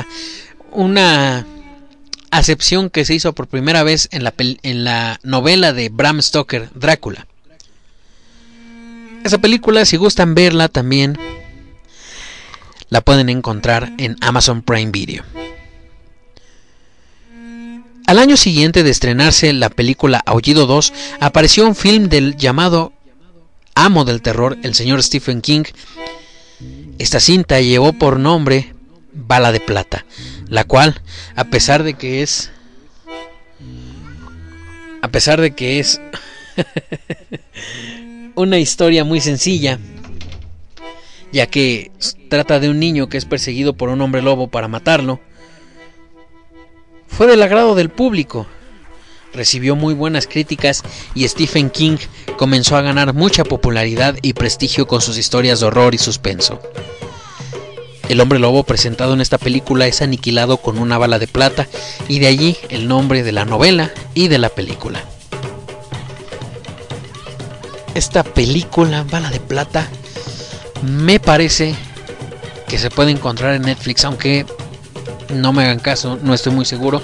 Sin embargo, si la pueden encontrar y nos pueden compartir el dato donde se encuentra, se los agradeceremos mucho. Varios años después, en 1994, se realizó la película Wolf, Lobo, protagonizada por actores de renombre como el buen Jack Nicholson y Michelle Pfeiffer. Aunque no hay una transformación total de Jack Nicholson en un hombre lobo, sí adopta la personalidad de uno. Los ojos se le vuelven amarillos como los de un lobo, el vello del rostro le crece, eh, sin cubrirlo totalmente. Tiene grandes colmillos, olfato y oído muy desarrollados y el gusto por cazar animales. Al final de la historia aparece otro hombre lobo, que es el malo de la película, con el cual Jack Nicholson pelea para defender a su amada Michelle Pfeiffer. La plata es letal para matar a los hombres lobo, aunque en este caso no fue requerida, pues el lobo malo es eliminado por otro medio. Otra muy buena película sobre hombres lobo se realizó en 1998 y llevó por título Un hombre lobo americano en París, donde se maneja nuevamente la idea de que las víctimas de estos seres quedan penando hasta que son eliminados. Aunque este film tiene un nombre similar al de la película Un hombre lobo americano en Londres, no se le compara en cuestión de efectos especiales, pues los hombres lobos se ven muy computarizados, dado que por la época en la que ha sido creada esta película, pues era el hito de la moda el uso de efectos computarizados. Sin embargo, sí podríamos llegar a decir que es una... Pues si bien una secuela ya que no presenta a los mismos personajes, sí es sí podría ser una película ambientada en el mismo universo, sin embargo en otra época. La historia y la trama de esta película, Hombre Lobo Americano en París, son muy interesantes, además de aportar un elemento nuevo para las películas de este género, y es que en esta se puede revertir la maldición si el hombre lobo se come el corazón del licántropo que lo convirtió. De las películas más recientes de hombres lobo se han filmado que se han filmado, perdón, están El Gran Lobo Malo de 2004 y La Guerra de los Hombres Lobo. De la primera podemos decir que es una entretenida película de horror donde en lugar de usar balas de plata para aniquilar al licántropo usan flechas, obviamente con puntas de plata. A diferencia de otras cintas, aquí el hombre lobo no pierde lucidez, puede razonar y hablar con normalidad. Aunque esto ya se había visto en la película Un hombre lobo adolescente de Michael J. Fox, que si bien no es de horror, también está es una muy buena película de hombres lobo y muy divertida. El hombre lobo, aparte de clavar sus largos colmillos en sus víctimas, se la pasa burlándose de estos, prestándole bastante seriedad al film, al film de la película La Guerra de los Hombres Lobo. Además, en esta película el conflicto o la lucha no es en contra de los humanos u otros seres fantásticos, sino entre ellos mismos. Una bandada de hombres lobo lucha por terminar con la maldición y convertirse en personas normales, mientras otros pretenden continuar como licántropos.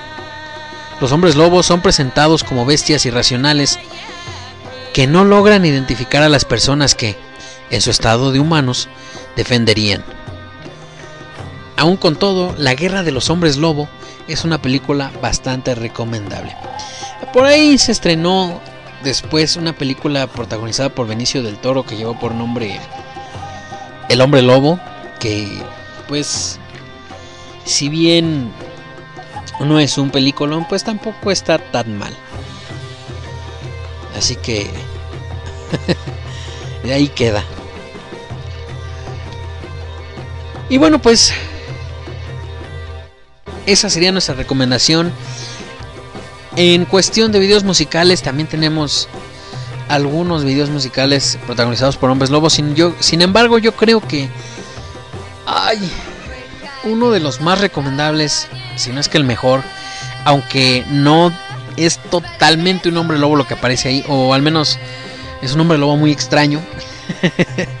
yo diría que el video musical de thriller del gran Michael Jackson, en el cual tiene la participación el señor Vincent Price, pues yo creo que es un gran video, un gran, gran video. Y pues nunca está de más divertirse un rato con este tipo de, de contenidos. En este video, además del hombre lobo que aparece en una pequeña escena, pues podemos ver la mítica escena de Michael Jackson personificado como zombie bailando con más zombies. Así que es maravilloso, maravilloso. Y en el aspecto de los hombres lobo también tenemos canciones. En este caso las más... La más conocida es la canción de la banda La Unión, que forma parte de aquel movimiento de los 80s del rock en tu idioma. Es la canción que lleva por nombre Lobo Hombre en París. Y para ser más nacionales, aquí en México, una magnífica guitar- guitarrista, una magnífica artista que lleva por nombre Cynthia Placat, tiene un- una canción, un tema instrumental en guitarra que lleva por nombre The Werewolf is Here o lo que es lo mismo, El hombre lobo está aquí. Bastante recomendables e incluso ya al principio del programa escuchamos The Werewolf is, is Here eh, como fondo, así que ahí queda, pueden encontrar ambas canciones que mencioné, incluida también la canción de Thriller del gran Michael Jackson, en esta misma plataforma de Spotify o bien en Google Music, eh, Apple Music, eh, ¿cómo se llama? Amazon Music y demás plataformas, también en YouTube, obviamente. Y el video de The Werewolf is Here es bastante, bastante recomendable, así que búsquenlo. Y bueno, pues no nos queda más que concluir este tema. Y pues bien, a diferencia de los vampiros, los hombres lobo no pueden regenerarse. Si al hombre lobo se le corta un brazo o pierde un ojo, este no se regenera. Su mayor debilidad son las armas confeccionadas con plata, ya que son mortales para ellos, y a diferencia de los vampiros, estos sí pueden andar tranquilamente a la luz del día. Una desventaja de los hombres lobo es que cuando actúan como tales no razonan, aunque en algunas películas sí les dan esa virtud, pero generalmente son bestias irracionales.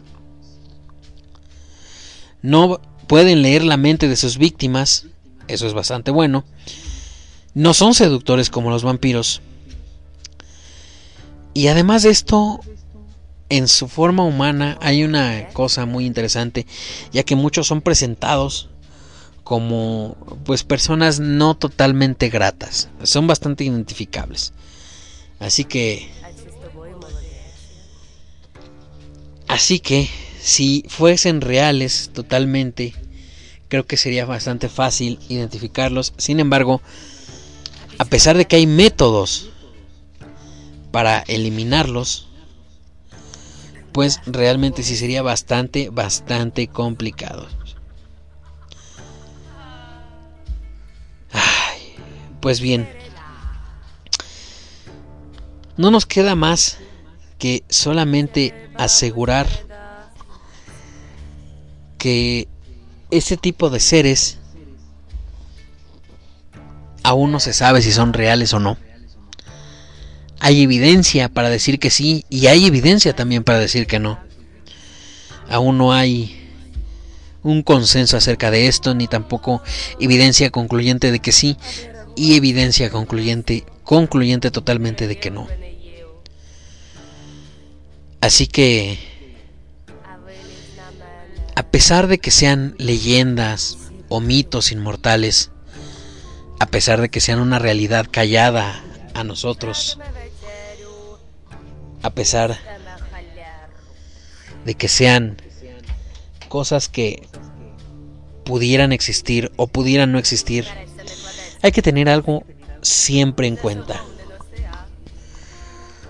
Cuando salgan por las noches a un bosque, a una serranía, a un campo o incluso aquí en la ciudad, anden con mucho cuidado, porque no sabemos con qué podemos toparnos.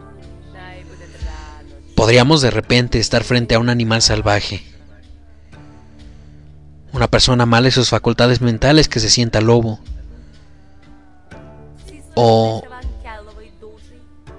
alguna otra pues entidad que no quisiéramos enfrentar. Y eso podría convertirnos en un caso más de presunta licantropía. Hay que recordar también que las leyendas y los mitos son inmortales y se nutren de nuevos elementos conforme avanzan los años, gracias al cine, a la televisión, a contenidos digitales, a contenidos eh, literarios y demás. Por eso es importante leer ese tipo de documentos, acercarse bastante a ese tipo de investigaciones, ese tipo de contenidos, para formar un criterio y tener nuevas hipótesis sobre estos temas. Nunca está de más estar bien informado. Y quién sabe, tal vez lo más adecuado en decir ahora mismo es que nunca está de más, por si acaso, salir con algo de plata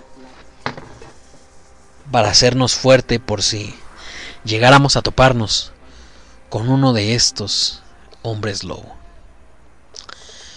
Nunca está de más echar un ojo más vigilante en ese pueblo al que vas cada año. Nunca está de más poner un poco más de atención a aquel hombre tan misterioso que se presenta siempre bastante fuerte pero desaliñado. Nunca está de más hacer de caso a las leyendas que nos cuentan los abuelos. Digo, no esperamos que pase nunca nada malo, pero siempre hay que estar preparados para cualquier eventualidad. ¿No lo creen?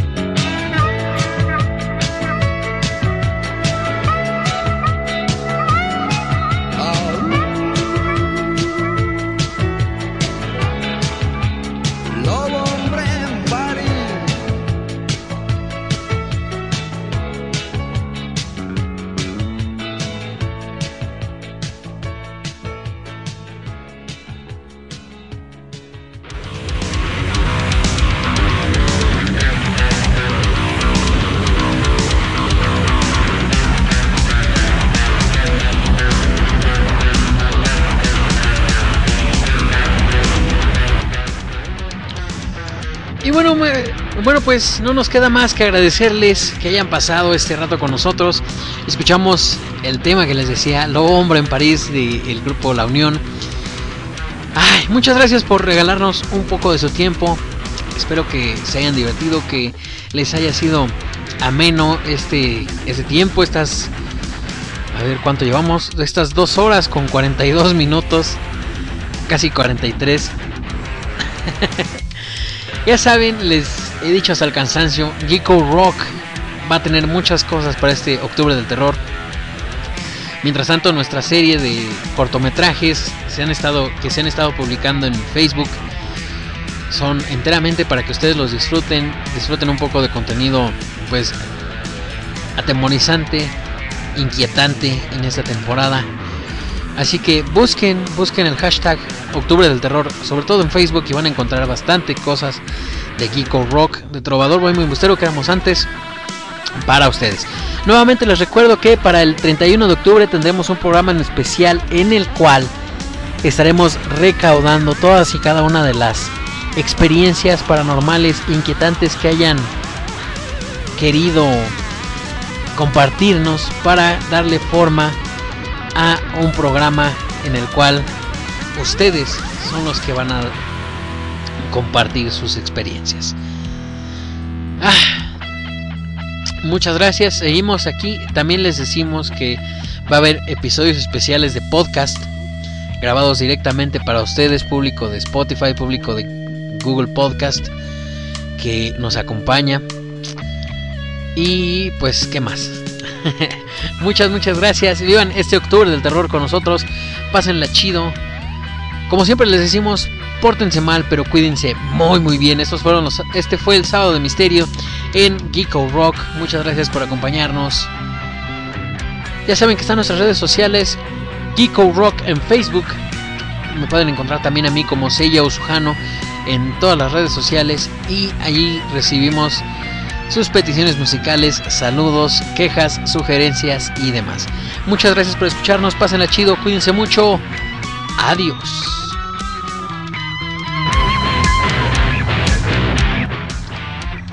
Esto que escuchan de fondo es The Werewolf is Here de la gran Cynthia Blackcat. Disponible en Spotify, YouTube y demás plataformas digitales.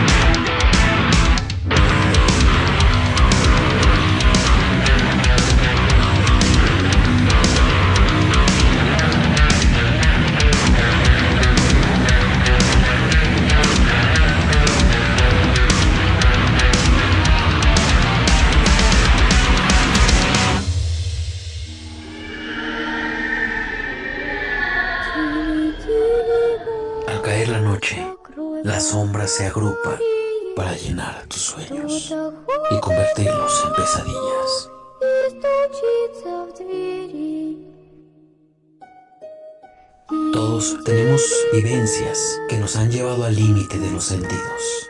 Juntos estudiaremos y averiguaremos todo aquello que te inquieta.